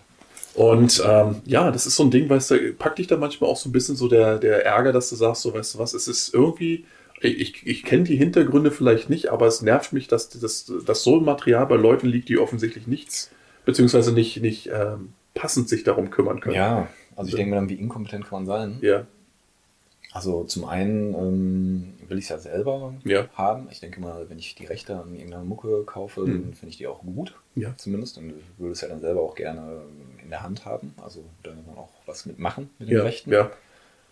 Und äh, zum anderen wäre es ja, also Luna Rohr ist eine Goldgrube. Du presst die Dinger und die werden dir aus Hand gerissen, gerade wenn es jetzt eine Erstauflage auf Vinyl ist. Ähm, allein aus dem Grund kann ich es dann schon nicht verstehen, wenn ich da auf den Rechten sitze, warum ich das dann nicht einfach mache und meinen Arsch dann nicht hochkriege. Ich weiß nicht, ob der keine Kohle hat oder. Was mich wundern würde, weil das muss ja auch irgendwas gebracht haben, die ursprünglichen äh, Dinger, die rausgekommen sind, also die ursprünglichen Fassungen, da muss ja auch Ich so ein nicht, bisschen das was hängen geblieben sein. Äh, alles so genau äh, funktioniert. Ja. Aber so ganz helle. Weiß ich nicht. Ja, also der, der, der Mail-Order ist ja auch relativ Ja, merkwürdig. ja, ja. Ich höre Ja. nur Geschichten. Ich habe sieben Platten bestellt, davon sind sechs nicht da. Auch schön ist auch immer, ähm, um aus dem Nähkästchen zu plauschen, ihr könnt ja selber zu Hause recherchieren, wer, von wem ihr redet. Wenn man nicht ganz sediert ist, dann kriegt man das auch mit. Ähm, auch schön ist ja früher auch immer so, wenn du dann so, so äh, Tauschdinge angeleiert hast und dann sozusagen die Highlights generell immer irgendwo im Schrank blieben. So von wegen so, nee, Luna Roar, Code World, solche Sachen halt. Mhm. Und dann immer so die Liste eigentlich nur den Kram umfasst hat, der bei ihm schon seit Jahren im Keller steht und der auch genauso roch. Also das Ja, war das, du, du hast die immer da gehabt und hast du die immer irgendwo in einen Extra-Raum gestellt, wo sie erstmal auslüften können, bis die dann tatsächlich irgendwie. Ich habe irgendwie eine Luna Aurora mal einem Kumpel verkauft und ähm, die war sogar eingeschweißt. Ja. Aber dennoch war Der Kellergeruch da äh, verrostet. Das, Obwohl es eingeschweißt war. Alter, warum ist denn der, Tacker? Äh, Ja? Luftfeuchtigkeit 90 Prozent. Ne? Ja. Das hat so gemüffelt, das Paket immer aufgemacht. Und, pff, kann mir schon den Schwall richtig. entgehen. Was Hm. Alter. Ja, nee, Ja. das ist maximal ärgerlich. Ich kenne auch jemanden, der da gearbeitet hat. Der hat Ah, ja? schöne Geschichten erzählt. Ah, schön, da müssen wir mal unter vier Augen dann mal, weil es ist vielleicht nichts für die Öffentlichkeit, aber Nee, Ja. man muss ja jetzt hier auch. Also man muss ja jetzt Wäsche, schmutzig, ne? So ist es, genau. Ja, sehr gut. Ja, Ähm, sowas natürlich würde ich das sofort machen, wenn sich da irgendwie die Ge Gelegenheit ergeben würde. Aber ich sitze jetzt nicht zu Hause, höre mir dir irgendeine Luna Rohre an und denke Ja. dann, ach, ja, gerne würde ich die machen. Ja, zum Beispiel Nocturnity-Sachen, die du gemacht hast, die sind ja eigentlich im Grunde, äh, der eine Dude von Nocturnity, der hat ja auch, glaube ich, dieses, äh, wie heißt das, Kirk-Label irgendwo Mhm. auch am Start gehabt. Der, ähm, der hätte ja theoretisch auch die Möglichkeit gehabt, irgendwo den ganzen Kram selbst zu machen. Wie kam es da irgendwie, dass er, um da vielleicht nochmal kurz den Exkurs zu wagen, ähm, dass du im Endeffekt dich da, dass man dich damit betraut hat? Mhm. Äh, war das einfach so, äh, war das eine Finanzfrage? Hat er einfach keinen Bock gehabt oder? Mm, Also ich hatte mit dem schon jahrelang Kontakt wegen Kürk. hm. Der hat ja einige Klassiker rausgebracht, Ja. so gerade im norwegischen Bereich. Limonic Art, Eastwind und so. Genau, da habe ich immer viel bei dem gekauft. Und teilweise hat man auch mal so dann ein bisschen einen oder anderen Satz ausgetauscht. Ja. Und ähm, das war immer so eine Band, da habe ich dann wirklich mal zu Hause gesessen und gedacht, äh, ja, Ja. da könntest du dir doch mal vorstellen, da was zu machen. Hm. Und die gab es ja auch schon Ewigkeiten nicht mehr, die ganzen Sachen. Richtig, richtig. Und auch Und- so, so fusselmäßig. Hier mal eine, da mal eine, bei dem Label, bei dem. Ne? Genau, und das sind dann so Sachen, keine Ahnung, die hört man dann irgendwann, vielleicht auch mal auf dem MP3-Player, wenn ich unterwegs Ja. bin und denke ich mir, ah, hm, Ganz gut sein. könnte man machen, notiere Ja. ich mir das. Aber das war, glaube ich, Monate, wenn nicht sogar jahrelang, stand das einfach auf der Liste. Ich, Hm. Bis ich dann irgendwann mal E-Mail geschrieben hatte oder mit ihm Kontakt hatte und meinte, ach übrigens, hast du eigentlich Interesse, so die alten Nocturnity-Sachen nochmal aufzulegen? So? Ja, auf jeden Fall. Und Hm. er hatte halt selber weder Zeit noch Lust. Ja. Und, ähm, und ja, wir kennen uns jetzt auch schon ein paar Jahre, du scheinst mir ein recht anständiger Typ zu sein. Und äh, ja, dann lass uns doch einfach machen. Wunderbar. Von dort ausgehend, äh, vielleicht abschließend auch noch die Frage, was steht dann so für die nächste Zeit an? Gibt es irgendwas, wo du sagst, so Mensch, du, ich habe jetzt da richtig noch ein paar Highlights auf, auf der Pfanne? Ja, Ja. Nee, ja, Zwinker Smiley. Ganz Ey, gerade in dem Zusammenhang jetzt, wir haben uns jetzt Ja. auf die äh, Onyx nochmal geeinigt. Ja. Die Ah, hat sehr jetzt schön. 20 Jahre Jubiläum dieses Jahr. Du hattest, glaube ich, erwähnt, dass du da irgendwo, ist es, wirst du da irgendwas Besonderes planen irgendwo von der Edition her, von der Edition? Oder, Also, ja, ich lasse eigentlich so den Bands mal. oder hat er was Besonderes angefragt? Er will auf jeden Fall eine ähm, 20 Jahre Version Okay. machen. Ob Ja. das jetzt irgendwas Besonderes wird, guckt nochmal in seinem Archiv, ob er da ein paar alte Aufnahmen vielleicht rauskramt. Für die Re-Releases hat er Ja. auch ein paar alte Fotos noch aus seinem Ach, schön. Album da eingescannt und so. Also, ja, merken wahrscheinlich nur Kenner, die sich dann wirklich damit befassen und auch die vorherigen Versionen kennen. Mhm. Aber der versucht schon, wenn da was halbwegs Verwertbares ist, das dann auch äh, zugänglich zu machen. Also, das habt ihr so ein bisschen. Ja. noch nichts. noch Er hat sich auch noch nicht dran gesetzt. Und darüber hinaus so, ich meine, so, also jetzt quasi einfach schlicht Amorphati, Sachen, die jetzt irgendwo direkt in der Pipeline sind, die äh, demnächst rausgeballert werden. Ähm, ja, so ein paar Sachen von dem Ancient-Typ mache ich noch. Ja. Zweite Nutpferd zum Beispiel. Die Ah. anderen sind noch für Bands. So, ist da die erste Nummer auf Video gekommen? Ja, die ist gerade rausgekommen bei Final Agony, aber in Amerika. Oh, Hass. Ja, das war schon vorher Ach, das war scheiße, sowas. äh, eingestielt alles. Ja. Ein zweiter kommt aber dann Vinyl und CD dann bei mir. Mhm. Die anderen, damit hat er noch nichts rausgebracht. Das eine ist auch der Alex Pool dabei und Mhm. ein Sänger und so weiter. Dann die ersten beiden Nocturnal Triumph nochmal. Mhm. Auch neu eingespielt teilweise sogar Ja. und nicht so limitiert. Ein neuer Prava Batch kommt irgendwann raus, aber wahrscheinlich erst im Herbst. Ja. Ist so diese Arcteam-Sachen und so weiter. Ja, genau. Genau, also aus dem Dunstkreis. Falls irgendjemand sich gerade gefragt hat, Herr Bravo. Ja, ja. What Neue? Dauerfluss. Aha. Der ist zumindest in der Mache. Ich weiß nicht, ob es dieses Jahr noch was wird. Presszeiten sind ja nicht mehr so lang. Mhm. Ach, tatsächlich, jetzt ist es wieder runtergegangen. Ja, mittlerweile zwei, drei Monate wieder. Ah, höre auf. Ja, ich habe mich schon so lange nicht mehr mit dem Scheiß auseinandergesetzt. Ja, ich glaube, da sind auch viele Label, also gerade so Kleinstlabel, Ja. ähm, eben abgesprungen, ne, weil kein Ja. Geld mehr. Klar, du wartest ja auch nicht sieben Monate und Ja. bläst dann einfach mal schon den gesamten, das gesamte Budget einfach in Vorkasse hin und wartest dann Also so. war von jetzt auf gleich. Ich war, hatte ein, ein Jahr Wartezeit, glaube ich. Ja, ein Jahr. Mhm, Und teilweise hat es dann noch wirklich so lange gedauert und dann die nächste Scheibe irgendwie einen Monat später ins Passwerk. Ja, die werden zwei Monate fertig. Ah, Ah. das ist ja nicht Ja, schlecht. passt das bei in die Pläne? Ja. Ja, cool. Ist Sauber. Ja. Gut. und jetzt ist, ich schicke das rein und äh, zwei, drei Monate später ist das da.